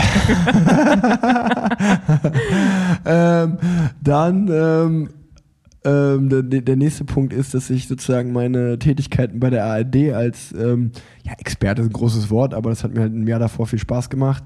Und ich durfte ja dieses Jahr auch das erste Mal bei der Tour live kommentieren. Ähm, sozusagen da auch Haken hinter, dass ich das weiter verfolgen konnte. Und der letzte Punkt bei Projekten ist, dass, äh, das ist auch eigentlich sehr intern, aber das kann man sagen, ähm, ist, dass ich letztes Jahr äh, stand mal die Idee in einem Raum mit meinem Papa zusammen in so eine Talkshow eingeladen zu werden. Ähm, ich sag mal so, wenn es nach mir gehen würde, hätten wir das gemacht, aber äh, mein Papa war nicht so großer Fan davon. Von daher haben wir das leider nicht gemacht. Und ähm, jetzt, das war sozusagen der Teil Projekte und ähm, der Teil Privat. Ich glaube, da ist ein Favorit, äh, einer meiner Favoriten dabei. Aber die, das, Das bei, bei den Dingen, die nicht äh, erledigt wurden. Genau, also ich gehe mal durch. Ähm, Bikepacking-Trip machen. Tanja, habe ich das geschafft oder nicht? Hm, nee. Nee, habe ich auch nicht. Ich habe leider dieses Jahr, glaube ich, das erste Jahr seit zwei oder drei Jahren, wo ich keinen Bikepacking-Trip gemacht habe. Ähm, dann sollte es, ähm, wollte ich einen Kaffeetisch bauen. Da sehe ich dich so gar nicht. Das hat auch nicht geklappt. Ähm, dann wollten wir bei uns zu Hause ähm, das Zimmer tauschen. Das hat geklappt. Also Stimmt, Kinder- aber das lag, glaube ich, nicht an dir, dass das Kind- geklappt Ja, hat. ist ja egal, trotzdem kann ich das abhaken. Kinderzimmer und äh, unser Schlafzimmer wurden getauscht. Dann mein Opa, der hat im Keller so einen richtig geil noch auf D-Mark so einen alten Spielautomaten hängen. Und den will ich halt aus Dekogründen schon seit Ewigkeiten mir holen. Steht deswegen auch auf der Liste, hat aber auch nicht geklappt. Ähm, auf mindestens ein Konzert gehen. Hat geklappt. Das hat geklappt. Ich war, glaube ich, genau bei einem. Bei, bei Roy Bianca und die Abruzzati Boys, die über unser Intro machen. Ähm, einmal ins Kino gehen. Hat auch geklappt. Hat auch geklappt. Ich war bei Oppenheimer im Kino. Flohmarkt mit Tanja machen. Hat auch geklappt. Hat auch geklappt. Da haben wir das letzte Mal hier im Podcast aufgenommen. Das stimmt. Und wenn man dann so, ich finde, an so einem Punkten merkt man, wie lang dann auch manchmal so ein Jahr ist. Weil Mhm. eigentlich ist es schon krass, was wir dieses Jahr auch so gemacht haben. So mit dem Flohmarkt, das war ja eine, eigentlich ein ganzer Tag eine krasse Aktion. Die Live-Podcasts, die wir gemacht haben. Also wir zwei haben, glaube ich, wir haben noch nie so viel miteinander zu tun gehabt wie dieses Jahr auf jeden Fall. Das war auch schön. ja, ich war sogar mit dir und meiner Mama äh, im Brauhaus, im Lommi. Genau, genau. Ähm, ein Wochenende nur mit Freunden Zeit verbringen, das hat auch geklappt. Ähm, da war, das war auch sehr, sehr schön im August. Ähm, ein Land bereisen, in dem ich noch nie war. Hat das geklappt, Tanja? Nee. Doch, das hat geklappt. Ich Echt? war in Argentinien. Ah, Das war stimmt. zwar eine Ah, berufliche guck, Reise, aber. Das ist jetzt wieder ein Beweis dafür, wie lang so ein Jahr ist. Ja. Weil das, das war ja Anfang äh, Februar. Das, ja, der 4. Januar bin ich, glaube Ach, Januar sogar Also schon. genau, jetzt, Ja. also fast ein Jahr her, aber ähm, ja. Dann Vincent, mit Vincent, einem guten Kumpel von uns, Fu- Fußballgolf spielen.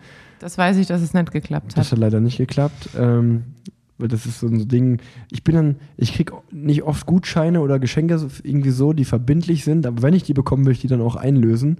Ähm, deswegen habe ich mir das extra aufgeschrieben, aber es hat nicht geklappt. Der nächste Punkt ist, äh, da hast du schon herzhaft gelacht, es steht ein Buch lesen. Also ich muss zugeben, ich habe dieses Jahr nicht ein einziges Buch gelesen. Das ist sehr traurig. Vor allen Dingen, weil auch zwei Bücher, die ich schon ewig lesen will, bei André Greipe, seinem, äh, seiner Biografie, habe ich angefangen. Da bin ich, glaube ich, bei der Hälfte irgendwann stehen geblieben. Und dann hat der Alex Dawson seine Biografie auch rausgebracht. Und die will ich auch schon ewig, seit Ewigkeiten lesen, weil ich in dieser Biografie nicht jetzt vorkomme, aber ich habe ja so fünf, sechs Jahre mit ihm als Teamkollege erlebt, in der es auch in der Biografie geht. Und deswegen ist es einfach sehr interessant, sich mal aus seiner Sicht diese Jahre zu sehen, wie das für ihn war, wenn man so ein bisschen Mitstreiter war. Ähm, Ich würde sagen, du musst Muss ich deine ehemaligen lesen. Teamkollegen eher dazu bringen, das einzusprechen, das Buch. ja, das Weil dann hört man es, also ja, gerade beim ja. Radfahren eher so als Audiobuch. Ja, das stimmt. Das stimmt.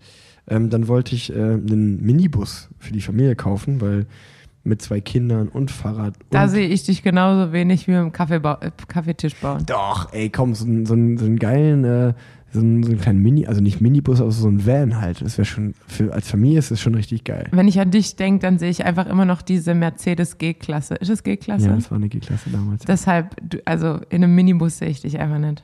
Ja, doch. Also, wenn irgendjemand äh, mir, irgendein Autopartner jetzt gerade zuhört, der sagt, ey klar, so Rix Habel, äh, der braucht einen Minibus, also ich, dafür bin ich offen. Ähm, und äh, der letzte Punkt ist mit Finny ein Bier trinken. Das hat auch endlich mal geklappt, weil wir uns die Jahre davor mal verpasst haben. Also ich kann so viel sagen, elfmal, äh, ich hatte 27 Ziele, davon habe ich 16 erreicht und 11 wurden nicht erreicht.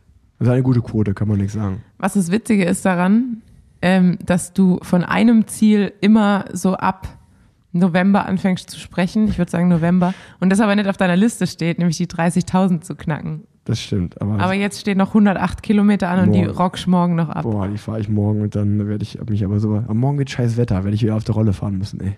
Ja, gut. Ist auch okay. Ich bin gestern 121 Kilometer auf der Rolle gefahren. Aber ich muss auch sagen, ich. Es ist kein Cheaten, aber so, so ein bisschen. Ja, Zum okay. Beispiel beim Rollefahren ist es nämlich so, ich bin Swift gefahren und dann schaue ich natürlich, habe ich geschaut, okay, was ist so die flachste Runde? Und dann ist halt, Tempus Fugit, glaube ich, oder? Nee, äh, The Big Wing. Ich wusste gar nicht, dass es neue Strecken auf Swift gibt. Ja. Und The Big Wing ist eine neue Strecke, die hat irgendwie 49 Kilometer und nur 240 Höhenmeter. Und da habe ich gedacht, ja, warte mal, es geht ja, also das ist ja ganz gut zu fahren. Aber die, bei den neuen Strecken ist das Lead-In, glaube ich, relativ lange immer. Okay, was ist, was heißt das? Bis man eigentlich auf der eigentlichen Strecke ist. Ah, okay. Weil man muss, glaube ich, einmal komplett durch die Wüste, um dann links abzubiegen in. Und auf jeden Fall hatte ich, glaube ich, am Ende in dreieinhalb Stunden 121 Kilometer, was natürlich auf die Straße gesehen wäre, das irgendwie fast ein 35er Schnitt oder so. Ähm, Aber man und muss das ja- ist äh, und das bei 207 Durchschnittswatt. Obwohl ich immer krass finde bei der Rolle, dass meine Durchschnittswatt sind immer deutlich niedriger, als ich eigentlich denke. Weil immer so, wenn ich äh, gucke beim Rollefahren, also wenn ich sozusagen aktiv drauf gucke, habe ich immer viel höhere Wattwerte, als dann im Endeffekt im Durchschnitt rauskommt. Ja. Und ich habe gestern äh, Rebel Moon geschaut, zwei Stunden auf äh, neuer Netflix-Film. Ein bisschen, wer so Star Wars mag, der wird das auch mögen. Ich fand es wirklich richtig, richtig geil. Und mir ist aufgefallen, dass ich entweder, ich kann nur Sportbiografien oder Sportfilme gucken oder so richtige Actionfilme, wo es abgeht. Weil sobald Action im Film drin ist, dann gehe ich auch so richtig mit. Also dann fahre ich 300 Watt oder so. Und wenn aber so eine Länge im Film ist, ist es langweilig oder es ist mehr so, ich sag mal jetzt eine Komödie, wo nicht so richtig passiert mit Spannung, boah, dann geht die Zeit überhaupt nicht um beim Rollefahren für mich. Kann ich absolut nachvollziehen. Ich bin nämlich auch gestern, nee, vorgestern, vorgestern, saß ich auf der Rolle und bin äh, bei The Golden Hour, heißt die Serie, glaube ich. Und da geht es um Terrorismus. Und dann war so Ah, eine- stimmt, die habe ich auch gestellt. Die, hab ich, Die auch die ersten gut. zwei Folgen habe ich da geguckt. Und äh, In Holland. als es dann halt wirklich spannend wurde, habe ich gemerkt, mein Puls ging hoch, aber eben auch meine Trittfrequenz ging hoch. ja, genau, genau, genau. Meine Watt gingen hoch. Also das funktioniert bei mir auch. Und ich muss aber sagen, ich habe nämlich auch da letzte Gedanken drüber gemacht. Aber das haben wir, glaube ich, auch schon mal im Podcast besprochen. Erinnerst du dich an die Zeit? Früher hat man gesagt, Rolle Kilometer Ja. kann man, also oder Rolle Zeit zählt man mal 1,5 Ja, also, oder 1,3. Genau, So. also mein, mein, mein äh, damaliger Trainer, Greg Henderson, der jetzt sportlicher Leiter nächstes Jahr bei SKS Sauerland ist, der hat immer gesagt, 80 Prozent, äh, also 100 Prozent Rolle sind 80 Prozent Straße. Genau. Ähm, und dann, also er meinte zum Beispiel dann, ich soll das dann immer umrechnen. Also zum Beispiel, wenn jetzt irgendwie vier Stunden auf der Straße Trainingsziel waren und das Wetter ist schlecht, dann waren das, glaube ich, drei Stunden 24 oder so auf der Rolle. Genau, und wenn man und dann habe ich dann- mir das so umgerechnet und war so, ja, okay, ich muss jetzt auf der Rolle fahren. Das ist erstmal nicht so cool wie auf der Straße draußen. Aber dafür sind es halt eine halbe oder 40 Minuten weniger. Das ist wiederum okay. Genau, und ich glaube eigentlich diesen Faktor, der rechnet sich sozusagen in die Kilometer rein. Weißt du, ja, ich meine? ja, ja, ja, ja. Ja, Das wäre natürlich, das wäre natürlich. Weil du cool. hörst halt wirklich, du hast halt einfach nie dieses, ich lass mal ausrollen zur Ampel. Also wenn ich überlege, Ja, ja, allein die erste halbe Stunde, wenn ich aus Köln rausfahre, was ich da ausrollen lasse, weil ich, ich fahre ja nicht zu jeder Ampel Vollgas ja, hin und bremse dann ab. Und ähm, auf der Rolle, ja gut, da fahre ich halt die halbe Stunde, also beziehungsweise die komplette Zeit einfach durch. Aber ich muss sagen, auf Swift, wenn ich die, die, du wirst es wieder besser wissen, aber ab einer be bestimmten Geschwindigkeit bringt ja Treten auch gar nichts mehr. Und das ist zum Beispiel auch auf der, der Runde, die ich gestern gefahren bin, The Big Wing. Wenn du dann, äh, da gibt es halt dann, es geht ja nicht viel hoch und runter, aber es gibt sozusagen den einen Berg und da gibt es immer so drei, vier Minuten eine Abfahrt, wo du die ganze Zeit so 57, 58, 59 fährst. 57 ist normalerweise der Cut-off für Und- Aerotakt. Und da, und da kannst du ja aber wissen, da, da höre ich aber sowas von auf zu treten. Nee, mach ich nicht. Da, da, da setze ich mich aber, da richte ich mich auf, dehne mich einmal kurz durch und so, und dann geht's weiter. Und ich muss sagen, dass ich, früher war ich immer so, dass ich so auf Biegen und Brechen durchziehen wollte. Und dann machst du es dir halt richtig schwer, weil du dann bist du, ich finde auf der Rolle bist du auch so, obwohl du zu Hause bist, bist du so anfällig für Hungerast oder Dehydrieren und so.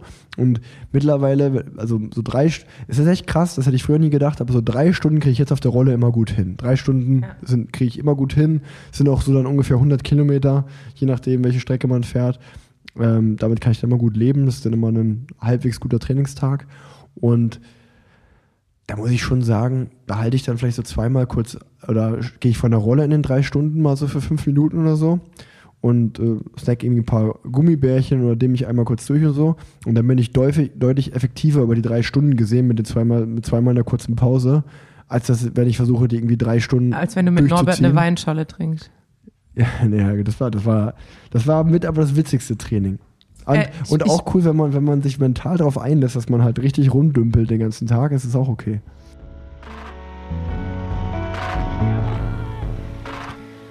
Werbung. So, das neue Jahr steht vor der Tür und äh, ja, startet in großen Schritten. Die einen nehmen sich gute Vorsätze, die anderen schreiben sich Listen wie Rick. Vielleicht steht auf eurer Liste ja auch Kilometer sammeln oder andere kleine Abenteuer begehen. Und häufig braucht man ja in unserer Radsportbubble dafür das richtige Fahrrad. Deshalb haut Rose zum Ende des Jahres beziehungsweise zum Anfang des neuen Jahres nochmal äh, richtig äh, auf die Kacke und reduziert viele Modelle um bis zu 60 Prozent, egal ob Mountainbike, Gravelbike, Rennrad, Stadtrad. Für jeden und für jeden Vorsatz ist was dabei. Ähm, schaut auf jeden Fall bei Rose Bikes vorbei. Wir packen euch die Infos in die Show Notes. Außerdem, kleiner Geheimtipp, lohnt sich auf jeden Fall ähm, mal auszuchecken, wie das neue Backroad AL in den neuen Farben aussieht. Wie ich finde, ich habe es äh, letztes Jahr in den Kinderschuhen mal bei Rose in Bocholt original gesehen und äh, fand es sehr, sehr schön. Dementsprechend schaut es euch an und äh, frohes Neues. Die 2023 Ziele, äh, die Liste ist auch besprochen. Somit können wir das Finale der Folge einläuten. Und zwar die Fragen von Matze Hilscher vom Hotel Matze. Ich habe sie gespeichert. Ähm, gib mir 10 Sekunden, bis ich sie habe. Jetzt habe ich sie. Und wir müssen mal schauen, ob wir alle elf machen oder nicht. Teilweise sind das ja Fragen, die auch viel aufmachen. Vielleicht wird es ein bisschen lang hinten raus, Tanja. Wenn wir uns spontan dazu entscheiden, ein, eine oder mehrere zu skippen, machen wir das einfach. Oder Fabi muss es rausschneiden. Ich fange einfach mal an. Frage 1. Was hat das Jahr zu einem guten Jahr gemacht, Tanja? Ja, das haben wir ja eigentlich schon. Haben wir schon besprochen, Ja, dass du jetzt Ärztin bist. dass kurz. du jetzt weißt, dass es äh, nett Retro-Perspektive heißt. Frage 2. An welches Wochenende denkst du zuerst, wenn du an 2023 denkst? Ah, das ist eine gute Frage. Ich mag, also spezifische Fragen sind eigentlich ganz gut. Ja, das Problem ist jetzt, jetzt ist natürlich schon so ein bisschen vorgearbeitet, weil wir die ganze Zeit über Radsport gesprochen haben, ist jetzt das erste Wochenende, an das ich denke, äh, Roubaix tatsächlich. Ähm, Im positiven Sinne, weil ich zum ersten Mal Roubaix mir angeschaut habe und nicht gefahren bin, sonst war ich halt nie dort. Ähm, ja, wahrscheinlich ist es das erste Wochenende, das, an das ich denke. Als ich die Frage gelesen habe, ist mir das erste Wochenende mit, ähm, das erste Wochenende, was mir in den Sinn gekommen ist, ist, äh, geht sich überein mit der, mit der Liste, wo stand äh, ein Wochenende nur mit Freunde bei mir. Ähm, das war, als ich mit Oskar, meinem Sohn im Gepäck, zu Elias, meinem besten Freund, gefahren bin. Und wir haben sozusagen ein Wochenende beste Freunde plus äh, Kids verbracht, zu viert. Also Elias, ich und Oskar und Malu. Und ähm, das war auf jeden Fall einfach schön, weil ich ein Wochenende nur mit meinem Kumpel hatte und weil das auch das erste Wochenende, das war das erste Mal, glaube ich, dass Leonie von Oscar mehr als eine Nacht getrennt war, also zwei Nächte und dass halt auch ich mit Oscar drei Tage verbracht habe in seinem noch kurzen Leben, ähm, ja, wo ich einfach nur der Papa war und äh, die Mama gar nicht dabei war. Deswegen ist mir das Wochenende zuerst in den Sinn gekommen. Ja, guck, aber dann haben wir doch beide zwei positive Wochenenden. Ja. Frage Außer, drei. dass mein Vater sich in ja den Fuß zerlegt hat. das war nicht so, das war nicht so schön, naja. Dann fragt mein Papa so, ne, und, und er hat mich jetzt an Weihnachten gefragt, und nächstes Jahr Roubaix? Und dann habe ich gesagt, Papa, ich glaube, wir machen ein Jahr Pause. Weil es war, es war einfach so stressig dadurch, dass mein Vater nichts machen konnte. Aber manchmal dann genießt er das auch. Ne? Schön in eine Bärenfalle getreten. Liebe Grüße. Was hast du erreicht, was du am Anfang des Jahres nicht für möglich gehalten hast? Habe ich ja auch schon gesagt eigentlich. Ähm, Dienst, 24 Dienste machen. Genau, Dienste machen und einfach äh, äh, tho- thoraxchirurgische Eingriffe alleine zu, zu mastern, ähm, was mir Anfang des Jahres noch äh, vorkam wie Quantenphysik. Wer oder was? Nee, warte, ich habe die gar nicht äh, beantwortet. Ich wollte gerade sagen, Ich muss die auch beantworten. Ähm, was habe ich erreicht, was ich am Anfang des Jahres nicht für möglich gehalten habe? Boah, habe ich jetzt so auf Anhieb ehrlicherweise gar keine Antwort so richtig drauf. du hast zweimal als DJ aufgelegt. Ja, aber nicht, war, nicht du hast gesagt, fake. das war dein Lebensziel. fake, fake it till you make it. Ich habe ja nicht aufgelegt. Also Ja, das, hier das hast du aber aufgelegt. Du, hast hier deinen Remix gespielt Ja, bei aber. Ryzen. Ja, sag mal, sag mal, dass wir, ich würde Live-Podcasts nennen, dass wir die Live-Podcasts so gut umgesetzt haben. Ähm, einfach auch, dass der Modus, dass das so funktioniert hat, wie wir das alles gemacht haben, ähm, finde ich immer noch, ich glaube, ich habe ich ja auch schon mal gesagt, es fühlt sich immer noch ein bisschen an wie so ein kleines Schulprojekt, was wir eigentlich machen. Und ähm, es ist teilweise, ja, relevant ist zu groß, aber es ist dann doch irgendwie witzig, was man damit bewegen kann. Ähm, oder nicht witzig, sehr schön zu sehen. Deswegen würde ich einfach sagen, Live-Podcasts so gut umsetzen. Vierte Frage, da bin ich mal gespannt. Wer oder was war deine größte Versuchung?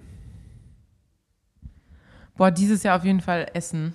Also ich merke auch, dass es, dass es schon einschlägt, dass ich auf einmal die Hälfte trainiere. Und äh, ich merke halt auch, dass auf der Arbeit regelmäßige Nahrungsaufnahme problematisch ist und dass man doch viel Zeit da verbringt. Und es gibt immer die Süßigkeiten-Schublade.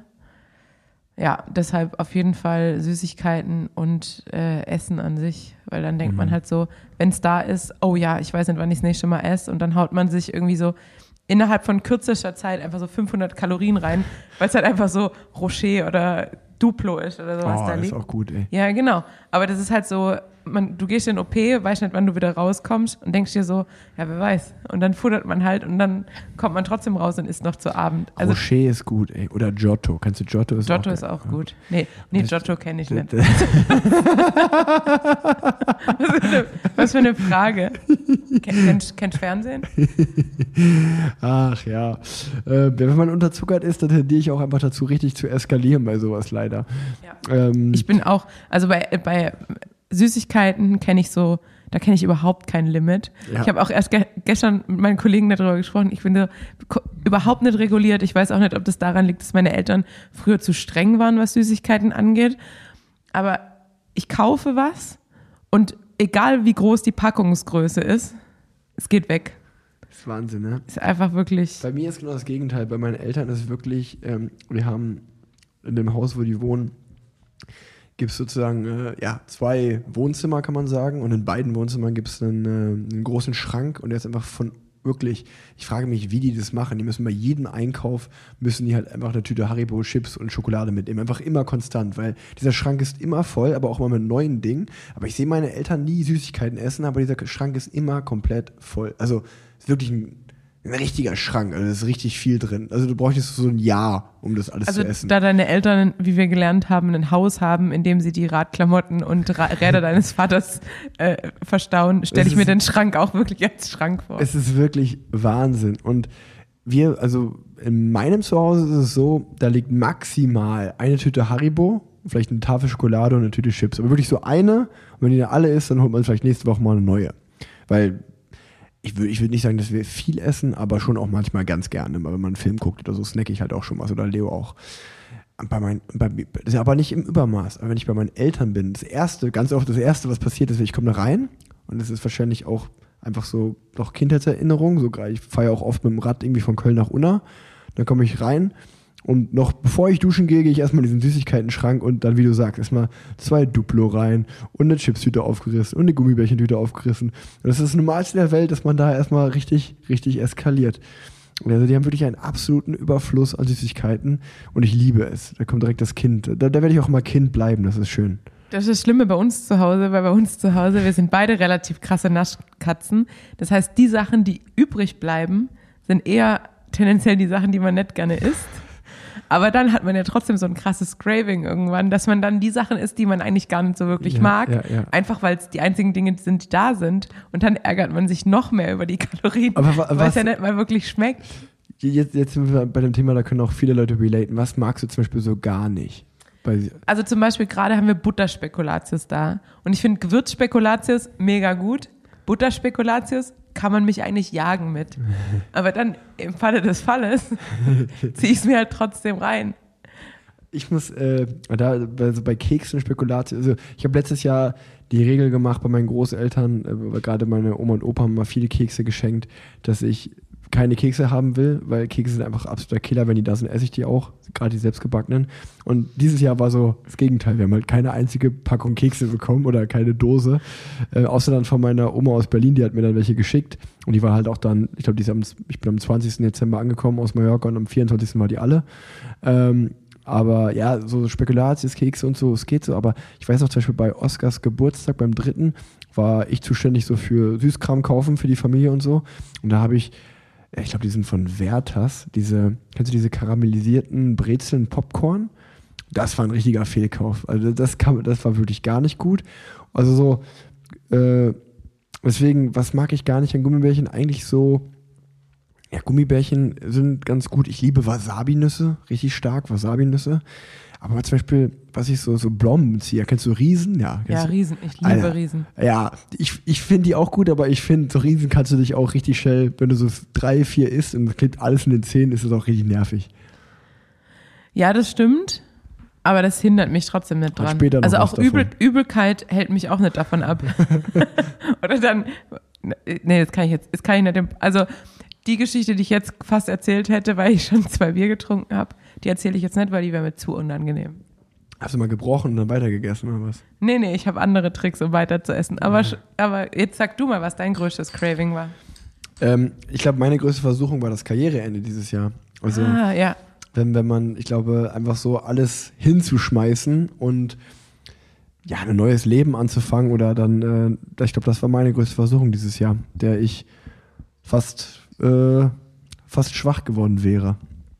Aber zum Glück doch nicht. Wir können auch ein Jahr weitermachen, mindestens. Sehr Ähm, gut. Schauen wir mal. Fünfte Frage. Wie beeinflussen die Krisen der Welt dein persönliches Leben? Also an Krisen hat es ja dieses Jahr nicht gefehlt, kann man schon mal ganz ehrlich so sagen. Jetzt ganz lately nochmal äh, Israel-Gaza-Konflikt nochmal on top gekommen. Dann äh, Russland-Ukraine-Krieg auch einfach mal schon, ja, Also man muss ja sagen, auch da merkt man wieder, wie privilegiert man ist, weil eigentlich dein direktes Leben beeinflusst es ja nicht. Und selbst wenn es äh, auch da, da merkt, also ja, da merkt man ja auch echt wieder, wie, wie, was, was für ein entspanntes Leben man eigentlich hat. Weil selbst äh, die Erhöhung von Gaspreisen oder Strompreisen ist ja nicht so, dass man denkt, okay, wie, wie soll ich über die Runden kommen, sondern ja, ist halt ärgerlich, aber ist halt auch okay.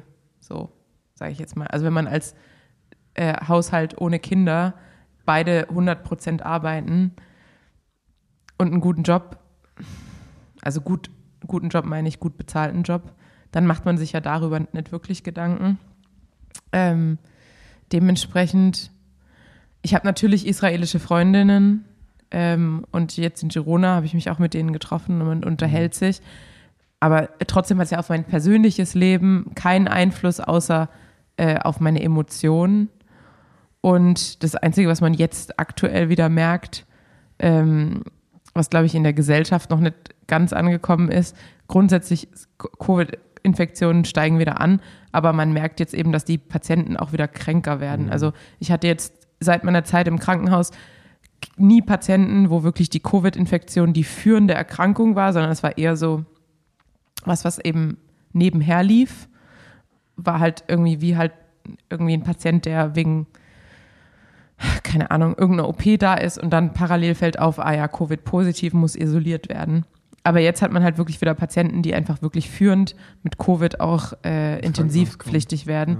Und weil eben die Lu- Lunge in Anführungsstrichen aussteigt, um es mal umgangssprachlich zu bezeichnen.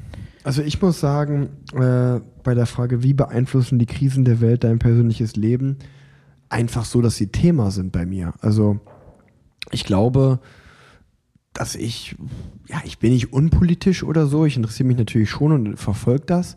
Aber ich glaube, dass es noch kein Jahr in meinem Leben gab, in dem ich so oft mit Freunden, sei es äh, ja bei einem Abendessen, wenn man irgendwie zusammen im Ferienhaus ist, im Urlaub, wo auch immer, wo es einfach so oft dann irgendwann mal Thema wird. Und auch wirklich unschöne Themen, wo man früher vielleicht mal auch gesagt hat, komm, lass uns irgendwie über was Schönes äh, reden und nicht darüber, weil man das Thema vielleicht noch irgendwie so ein bisschen wegschieben konnte. Und ich habe jetzt dieses Jahr schon oft das Gefühl gehabt, so das ist so, nee, äh, wegschieben bringt nichts mehr. Äh, die, da kommt schon vielleicht auch in Zukunft einiges auf uns zu. Äh, es bringt schon was, sich damit zu beschäftigen und äh, darüber zu reden, hilft ja auch oft. Nicht, dass wir jetzt, das ist ja immer auch das Blöde bei sowas, dass man immer das Gefühl hat, so als einzelner Mensch kann man ja jetzt eh nichts dagegen machen, aber einfach sich mit Meinungen auszutauschen, ähm, drüber zu reden. Deswegen würde ich auf dieses Beeinflussen soweit ja einfach sagen, dass, glaube ich, diese Krisen und die Diskussion darüber noch nie so oft Thema bei mir privat waren, wie es halt einfach dieses Jahr der Fall war. Genau, das meine ich mit Gefühlswelt. Also man Ja. merkt es natürlich und man macht sich Gedanken drüber und endet dann auch in Gesprächen mit Freunden darüber oder auch Diskussionen manchmal. Mhm. Ähm, aber ja, wie gesagt, wir sind halt so privilegiert aktuell, Das auf jeden Fall. dass wir es eigentlich nicht spüren. ja. Nicht Ja. spüren. ja, und dann ist halt auch oft immer, glaube ich, die Angst, die dann halt auch da ist, so, ja, wird es so weitergehen? Ja, vor allem Werden wahrscheinlich für unsere dich, Kinder wenn so man Kinder hat, genau. Ja, ja, auf jeden Fall. Einfach der Ausblick in die Zukunft, ne? dass man so dieses, äh, was da alles mit, mit einkehrt. Ähm, machen wir mal weiter.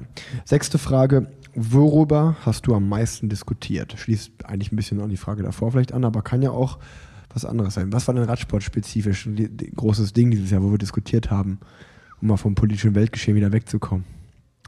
Was war ein richtiges Thema? Boah, gute Frage. Schirn Also Uitebrooks Wechsel war ein Thema jetzt. Also das ist noch Ja, aber das war viel zu aktuell. Ich würde sagen, alles, was man hätte diskutieren können, da waren wir uns eigentlich zu einig. Also weißt du zum Beispiel, es wäre ja interessant gewesen, wenn du Wingegar-Fan bist und ich Pogacar. Ich kann mich überhaupt gar nicht als Wingegar. Nee, ähm, aber ich weiß es, wo älter. Wo älter haben wir äh, beim wegen Kuss und- wegen Kuss, weil ihr alle gesagt habt, voll cool, dass Kuss gewonnen hat und ich den Standpunkt auch ein bisschen hatte. Ich freue mich am meisten für Kuss von den dreien, das schon, aber ich kann auch einen Wingegar sportlich verstehen, wenn er sagt, ich bin der Stärkste, ich will hier gewinnen und ja, das Beste war, ich, ich, mir ist das Image und was die anderen denken egal. das Beste war, ich war jetzt an Weihnachten ja zu Hause und dann sagt mein Vater irgendwann so, also mit dem Vuelta-Thema bin ich nicht einer Meinung mit euch. Und ich so, Papa, wir haben komplett unterschiedliche Meinungen. Also Rick und, Rick und ich, das haben wir ja immer diskutiert. Er so, ja, dann bin ich halt nicht deiner Meinung. Alles klar. Also einigen wir uns auf, älter war so, dass ja, Vuelta, Vuelta, und auch da sieht man wieder, wie privilegiert wir sind, dass unser größtes Problem dieses Jahr die Vuelta war. Frage 7, auch sehr spannend. Wer oder was hat dich enttäuscht? Du. Ja. Als wir gerade über, als wir gerade eine Liste durchgegangen sind und, ein, und die Finanzen vom Podcast aufgeploppt sind. Ähm, was hat mich enttäuscht? Mich hat Pogacar im Zeitfahren bei der Tour enttäuscht. Ja, das Die Minute. ja, wahrscheinlich. Oder eigentlich andersrum. wahrscheinlich Nee, irgendwie- Pogacar, Wingegar hat mich enttäuscht, dass er so schnell gefahren ist. Das hat mich enttäuscht. Nee, wahrscheinlich tatsächlich so ein bisschen wie je- jedes Jahr, man wird ja jedes Jahr älter und irgendwie entzaubert sich ja alles, so wenn man älter wird. Mhm. Ähm, und eben auch, ich bin ja so ein bisschen naiv manchmal, das heißt nicht naiv, aber zumindest glaube ich immer ans Gute im Menschen. Und dann wird man doch immer so ein bisschen entzaubert und enttäuscht davon, dass das Gute im Menschen doch gar nicht so vorherrschend so ist, gut wie man, ist. wie so, man, ist gar nicht so gut, wie man nee. Nee, ich muss auch sagen, ähm, wenn ich jetzt, das ist jetzt so ganz klein, aber wer oder was hat dich am meisten enttäuscht, war, dass die Woche vor meiner Geburtstagsparty so viele Absagen reinkamen. Da muss ich schon, da muss ich schon sagen, das hat mich schon ein bisschen getroffen bei dem einen oder anderen. Und ähm, da habe ich auch mit Freunden drüber gesprochen, die auch gesagt haben, nimm das doch nicht so persönlich. Es gibt ja auch andere Gründe dafür, aber da kann ich dann auch nicht aus meiner Haut. Ich bin dann schon jemand, der sowas auch sehr persönlich nimmt. Leider Ja, vielleicht deshalb sei auch. umso glücklicher, dass ich noch so spät zu. Ja. voll besoffen aufgetaucht. Voll besoffen das war super. aufgetaucht. Das war echt super. Äh, und tatsächlich, äh, was mich auch enttäuscht hat, muss ich sagen, äh, aber vielleicht auch, weil ich einfach zu viel erwartet habe, war so ein bisschen Gravel-Radsport. Weil ich halt so dachte, ja, das wird jetzt meine Sportart und man macht da so sein eigenes Rennen und es hat überhaupt nichts mit Heckmeck zu tun und dann einfach dieses Rennen in Aachen zu fahren. Andererseits habe ich jetzt, wie gesagt, auch in Girona mit anderen darüber gesprochen, dass Aachen einfach wirklich äh, herausragend war an negativem Beispiel für Gravel-Rennen. Aber sie haben viel an der Strecke geändert. Also wir wollen jetzt auch nicht hier Aachen bashen. Äh, es wird jetzt, glaube ich, sich viel ändern im nächsten Jahr. Aber ich glaube, das hat mich auch ein bisschen enttäuscht, einfach weil mein, mein Plan ein anderer war, dass ich halt einfach wirklich viele Gravel-Rennen fahre dieses Jahr.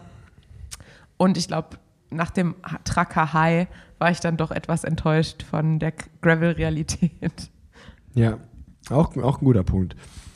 Frage 8. Worüber denkst du seit diesem Jahr anders nach? Graveln. Äh, Graveln, ja. Nee. Ähm, boah, krass, ja, Das krass. ist eine tiefe also, Frage. Ja, das ist echt eine tiefe Frage. Ähm, Ist ja eigentlich was, wo man seine Meinung geändert hat. Vielleicht so ein bisschen sogar.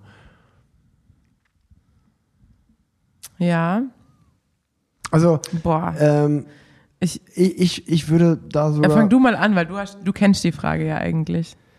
Worüber denkst du seit diesem Jahr anders nach?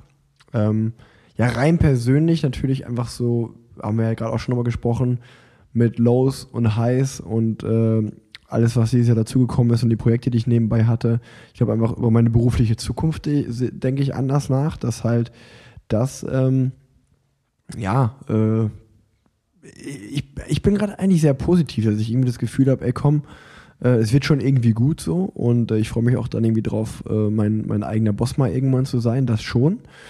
Ähm, das ist so rein persönlich und ich weiß nicht, ob ich darüber anders nachdenke ähm, dieses Jahr, aber es ist mir dieses Jahr nochmal so extremst aufgefallen, wenn wir auch nochmal in die Politik gehen, was mich so wirklich krass nervt, äh, ohne Ahnung zu haben, das sage ich direkt vorweg, ich bin alles andere als ein Experte, ist einfach nur mein persönliches Empfinden, dass es so viel zu parteipolitisch ist, dass irgendwie so dieses, jetzt ist CDU Oppi- Opposition, die Ampel streitet, CDU Opposition, die Ampel streitet sich unter sich so und es geht immer so um diese, ja, parteipolitischen Themen und ich denke mir so, Alter, mir so, habt doch mal das große Ganze im Blick und wie wir da irgendwie vorankommen und zerstreitet euch nicht immer in so Kleinigkeiten. Und das ist mir so dieses Jahr nochmal so extrem aufgefallen, wo ich mir auch so dachte, also teilweise leider so eine Resignation, wo ich mir auch wirklich so dachte, Alter, das äh, ist aber wirklich auch äh, richtige Scheiße, was da abgeht. Dass man so ein bisschen die Hoffnung verliert, das finde ich ein bisschen schade eigentlich. Ja, das, das war ja das, was ich meinte mit jedes Jahr, dass man älter wird, Ja. ähm, verliert man so ein bisschen diese Naivität vielleicht Ja, und oder das den auch, sag ich mal, Zauber. und, und das halt auch so eine, so eine, so ein Mist halt, äh, sag ich mal, dann, egal ob das jetzt die CDU war, die 16 Jahre regiert hat, jetzt sind es drei andere Parteien. Natürlich sind es auch keine einfachen Zeiten, aber die machen es auch nicht besser, aber im Endeffekt spielt es leider alles so einer Dreckspartei wie der AfD in die Karten, dass da immer alles hochgeht. Und das kann ja jetzt auch nicht Sinn und Zweck sein, ähm, dass man sich da nicht irgendwie sagt, okay, äh, hier geht es ums große Ganze. Wir müssen jetzt mal irgendwie äh, mal Resultate auch zeigen und mal, mal abliefern. Und irgendwie ist es einfach eine einzige äh, Zurückentwicklung gefühlt. Oder nicht Zurückentwicklung ist falsch gesagt, aber irgendwie geht es halt einfach nicht gefühlt, passiert da nichts, geht, geht nichts voran. Ja, und das ist ja manchmal das, was ich mich auch, auch frage. Oh Gott, wir sind kein Polit-Podcast, aber Ja. grundsätzlich frage ich mich halt auch manchmal, ob ähm, sich Dinge in der Geschichte nicht immer wiederholen. Ja. Und genauso wie dann halt einfach ähm, man immer denkt, dass es jetzt akut am schlimmsten ist, Mhm. aber dann frage ich mich halt immer, oder spricht man dann ja auch manchmal mit seinen Eltern oder sowas, wie, wie war das damals, als es dann halt irgendwie Terrorismus innerhalb Deutschlands gab mit Ja. der RAF und so. Mhm. Dann denke ich mir so, da war man ja auch nicht entspannt. Aber äh, ja, groß, große Themen zu später Stunde. Ähm, Worüber denkst du glaub- dann anders nach? ich denke anders nach über meine Zukunft, einfach weil ich gemerkt habe, dass ich einen guten Beruf, gelernt habe und wahrscheinlich immer Arbeit haben werde. Natürlich auch irgendwie im Hinblick auf Krisen, die in der Welt passieren, weil man halt merkt, ja gut, also egal was passiert, aber medizinische Hilfe wird immer gebraucht. Ja.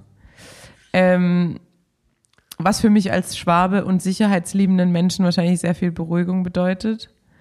Äh, au- auch in, in beunruhigenden Zeiten ähm, ja einfach irgendwie gebraucht zu werden und einen sicheren Job zu haben. Da, das, da sind wir, das, ich glaube, das ist auch echt einer der Punkte, wo wir unterschiedlicher nicht sein könnten. Ja, voll. Es gibt, es gibt den, es gibt ja diesen äh, von Provinz, der Band Provinz, gibt es den Song äh, Ich baute dir Amerika und da gibt es so eine geile äh, Lyrics drin, wo er singt, äh, ähm, du bist, du bist ein Sklave deiner Sicherheit und ja, vielleicht, ja, ich weiß, ich bin ein Sklave meiner Freiheit.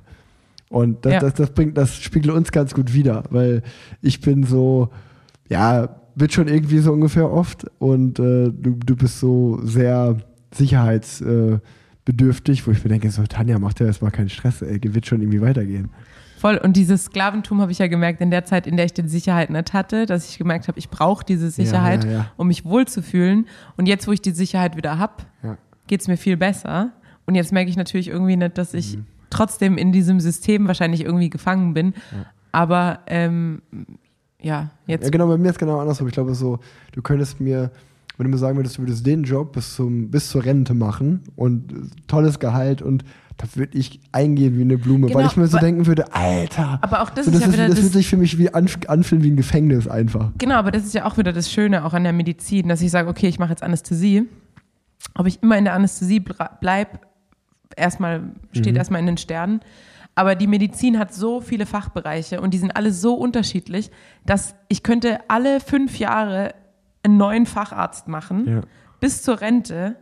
Und es wäre gar kein Problem, außer dass ich halt auf ein paar Kröten mehr verzichten muss, weil ich noch kein Facharzt bin in dem Bereich oder eben nicht Oberärztin sein kann. Aber grundsätzlich kann ich halt bis zur Rente wirklich genießen und tun, was ich möchte und äh, was ich, was ich, was mir wirklich gut gefällt. Also deshalb, das bringt, glaube ich, auch einfach äh, ein sehr angenehmes Gefühl dieses Jahr. Frage 9. Welche Veränderung hat in deinen Beziehungen stattgefunden? Boah, richtig viel. Also äh, jetzt, wenn ich auf meine Offene Beziehung jetzt mit Lennart seit neuestem? Nee, wenn ich auf meine vorherrschende Beziehung mit Lennart äh, schaue, dann war es halt einfach so, dass ich vorher äh, ja einfach selbst freiberuflich oder selbstständig tätig war und viel zu Hause, wenn ich nicht unterwegs war. Das klingt jetzt komisch, aber wenn ich dann eben zu Hause war, war ich halt einfach zu 100 Prozent zu Hause. Also ich bin auf dem Rad gewesen. Und jetzt ist halt einfach so, zum Beispiel jetzt diese Woche, wenn ich irgendwie, ich habe jetzt drei 24-Stunden-Dienste mit einem Tag Pause jeweils dann bin ich halt die Nächte weg und dann bin ich zu Hause, dann penne ich aber eigentlich, wenn er arbeitet und dann isst man halt zusammen zu Abend, aber das war eigentlich so die einzige Überschneidung ähm, und dementsprechend hat sich auf jeden Fall in meiner äh, Paarbeziehung sehr viel geändert. Und ähm, ansonsten habe ich viele Beziehungen aufgebaut, weil ich einfach jetzt Arbeitskollegen habe, mit denen ich mich mega gut verstehe, ähm, fühle mich deutlich eingebürgerter in Köln, weil als Radprofi war es halt auch so, die Leute, die man kennt, wohnen irgendwo auf der Welt, aber keiner wohnt in deiner Stadt. Und jetzt habe ich halt einfach so viele Leute, mit denen ich mich äh, gefühlt jedes Wochenende traf treffen kann. Die schleppen mich zu irgendwelchen Karnevalsveranstaltungen. Äh, jetzt war ich bei der Stunksitzung. Einfach. Schön, ne? Genau, und es ist halt richtig schön und vor allem muss ich mich auch nicht bremsen, weil ich halt nicht sagen, Ja, ja, ja. sagen muss, okay, ich, ich muss irgendwie Auf Gewicht nächstes, achten, nächstes Jahr das, trainieren. genau, das große Rennen fahren. Ähm, außer dass ich halt manchmal denke, so ja, okay, morgen, wenn es mein einziger freier Tag ist, dann wäre ich gern fit. Aber ansonsten kann ich mein Leben halt Ja. äh, sehr entspannt leben. Naja, wenn ich äh, bei mir schaue, welche Veränderungen haben in meinen Beziehungen stattgefunden, dann, das was wir auch gerade schon gesagt haben, einfach der Fall, der Fakt, dass ich keine Grand Tour gefahren bin, hatte zum Beispiel, ähm, auch wenn die im Mai gewesen wäre, hatte ich halt einfach dann, weil klar war, ich fahre keine Tour, einfach ein großes Sommerloch, wo ich Zeit hatte zu trainieren und gleichzeitig, wo ich einfach einen Sommerurlaub gemacht habe, eine Woche mit Freunden auf einer Finca, was halt äh, total crazy war, weil man dann auch nochmal sieht, so, einfach eine Woche mit Freunden Zeit verbringen, wie krass einen das auch zusammenschweißt. Das war immer Ja. eine super schöne Erfahrung. Und natürlich privat, dass ich zum zweiten Mal Papa geworden bin. Also, Ich wollte gerade sagen, du hast eine ganz neue Beziehung also genau, aufgebaut. erstens das und natürlich auch einfach in der Beziehung nochmal, sodass das war schon besonders für mich. Äh, Tanja, äh, Tanja sag ich schon, Leo und ich sind ja, Leo und ich sind ja beides Einzelkinder. Und dann jetzt Eltern von Geschwistern zu sein, einfach so direkt zu sehen, wie magisch diese Beziehung zwischen den zwei Jungs ist, also zwischen Oskar und Fritz, meinen zwei Söhnen, dieses Brüder sein, ähm, dann aber natürlich auch von einem zweiten Kind Papa zu sein, zu sehen, dieses äh, zweite Kind ist nicht doppelt so viel Arbeit, sondern tausendmal so viel Arbeit gefühlt. Das ist natürlich, das stimmt auch irgendwo. Da auch nochmal Hut ab an Leo, wie dieses alles managt. Und ja, das war natürlich einfach schon ein intensives Jahr mit teilweise äh, zwei Kids in einem Bett äh, und ähm, all, das, all was da halt einfach so neu mit, mit äh, in mein Leben Einzug gefunden hat, war das natürlich die vorherrschende Beziehung, dass Fritz jetzt auf einmal da ist und wir zwei Kinder haben. Vorletzte Frage, Frage 10. Was wäre, wenn 2023 das erfolgreichste Jahr deines Lebens war? Das wäre schlimm. Also für mich persönlich sage ich ganz ehrlich, sehr schlimm. ich glaube, ich bin schon ein Karrieremensch und äh, habe noch ganz viele Träume und Ziele in meiner Zukunft und Projekte, die ich machen will. Und wenn das dieses Jahr das erfolgreichste Jahr gewesen wäre, dann würde es ja gleichzeitig bedeuten, dass all diese Projekte und Ziele, die ich vorhabe, eigentlich dann in Zukunft nicht klappen. Das ist jetzt rein karrieretechnisch gesehen mal auf Erfolg getrimmt. Kann natürlich sein, dass es privat anders ist, dass man sagt, ey, äh, privat war es das schönste Jahr, als Fritz geboren wurde. Ähm, man hat zwei Kinder und man hat sich dann eine Familie aufgebaut. Von daher, Erfolg lässt sich ja in verschiedensten ja, Dingen messen Ja. oder, oder wie sagt man, in verschiedensten Parametern äh, messen. Und ähm, von daher, ja, privat wäre das okay für mich. Ich bin auch mit zwei Kindern fein, sage ich ganz ehrlich.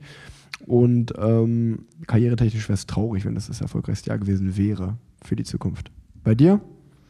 Äh, ich würde sagen, da man, glaube ich, im ersten Jahr die krassesten Fortschritte macht in der Arbeit oder vor allem jetzt hier, wenn man in irgendeinem medizinischen Fachbereich anfängt, wenn, wenn mein, meine Entwicklung selbst auf einer niedrigeren Stufe weitergehen würde, wäre es immer noch äh, ein sehr guter Fortschritt, weil es einfach, weil man einfach im ersten Jahr, glaube ich, am, mit Abstand am meisten lernt. Und deshalb wäre es jetzt nicht schrecklich. Also es war jetzt alles dieses Jahr ziemlich gut.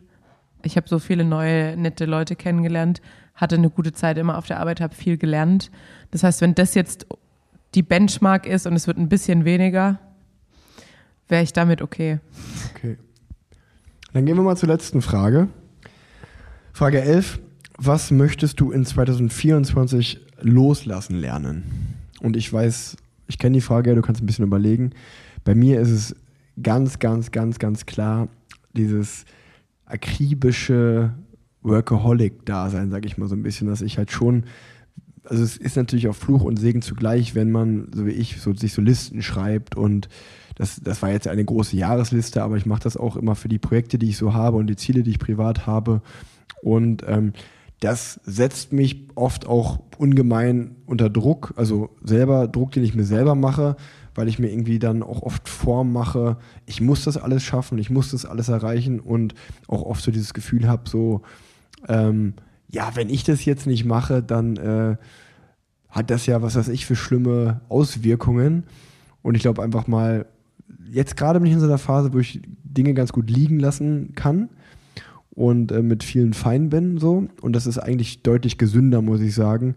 Weil die Wahrheit ist natürlich, auch wenn ich jetzt mal ein halbes Jahr ausfallen würde, würde die, die Welt halt weiterdrehen. Ne? Also das äh, ist jetzt nicht so, dass die Welt, dass irgendjemand da auf mich wartet. Klar, vielleicht wäre es schade, wenn da kein Podcast rauskommt oder Leute, die irgendwie auf Social Media gerne folgen, wenn da nichts passiert oder Leute, die mich gerne rennen sehen. Klar wäre das schade, aber das wäre jetzt Die sich gern rennen. Re- Rennen fahren sehen. Aber das wäre jetzt essentiell nicht wichtig, äh, dass, äh, dass das weiter passiert. Also wenn das nicht passiert, dann ist es halt auch nicht schlimm. Ähm, für irgendjemand auf der Welt, außer für mich persönlich halt. Und ich glaube, das ist halt oft wichtig, sich klar zu machen, warte mal, äh, oder nicht sich, sondern ich mir selber muss mir das oft mal klar machen, dass ich weniger ist manchmal mehr. Und ähm, ich glaube, das, das habe ich dann auch oft das Gefühl gehabt, weil dann so viel ansteht und zum Beispiel der Podcast, wir machen das jetzt auch schon seit fünf Jahren, dann hat man auch manchmal das Gefühl, ah, da hätte ich im Podcast, hätte man auch das und das und das noch machen können, wo man dann aber vielleicht, weil man dann wieder andere Priori- Prioritäten hat oder andere Sachen, lässt man das dann liegen, dann leidet vielleicht da mal auch die Qualität oder hier. Von daher ähm, lieber weniger Dinge machen und die richtig, anstatt sich zu viel aufzuhalsen, weil wenn man mal so ein bisschen schaut, was ich in den letzten Jahren alles, sei es mit Rohr, sei es der Podcast, sei es Social Media, sei es dann noch eine Radprofikarriere.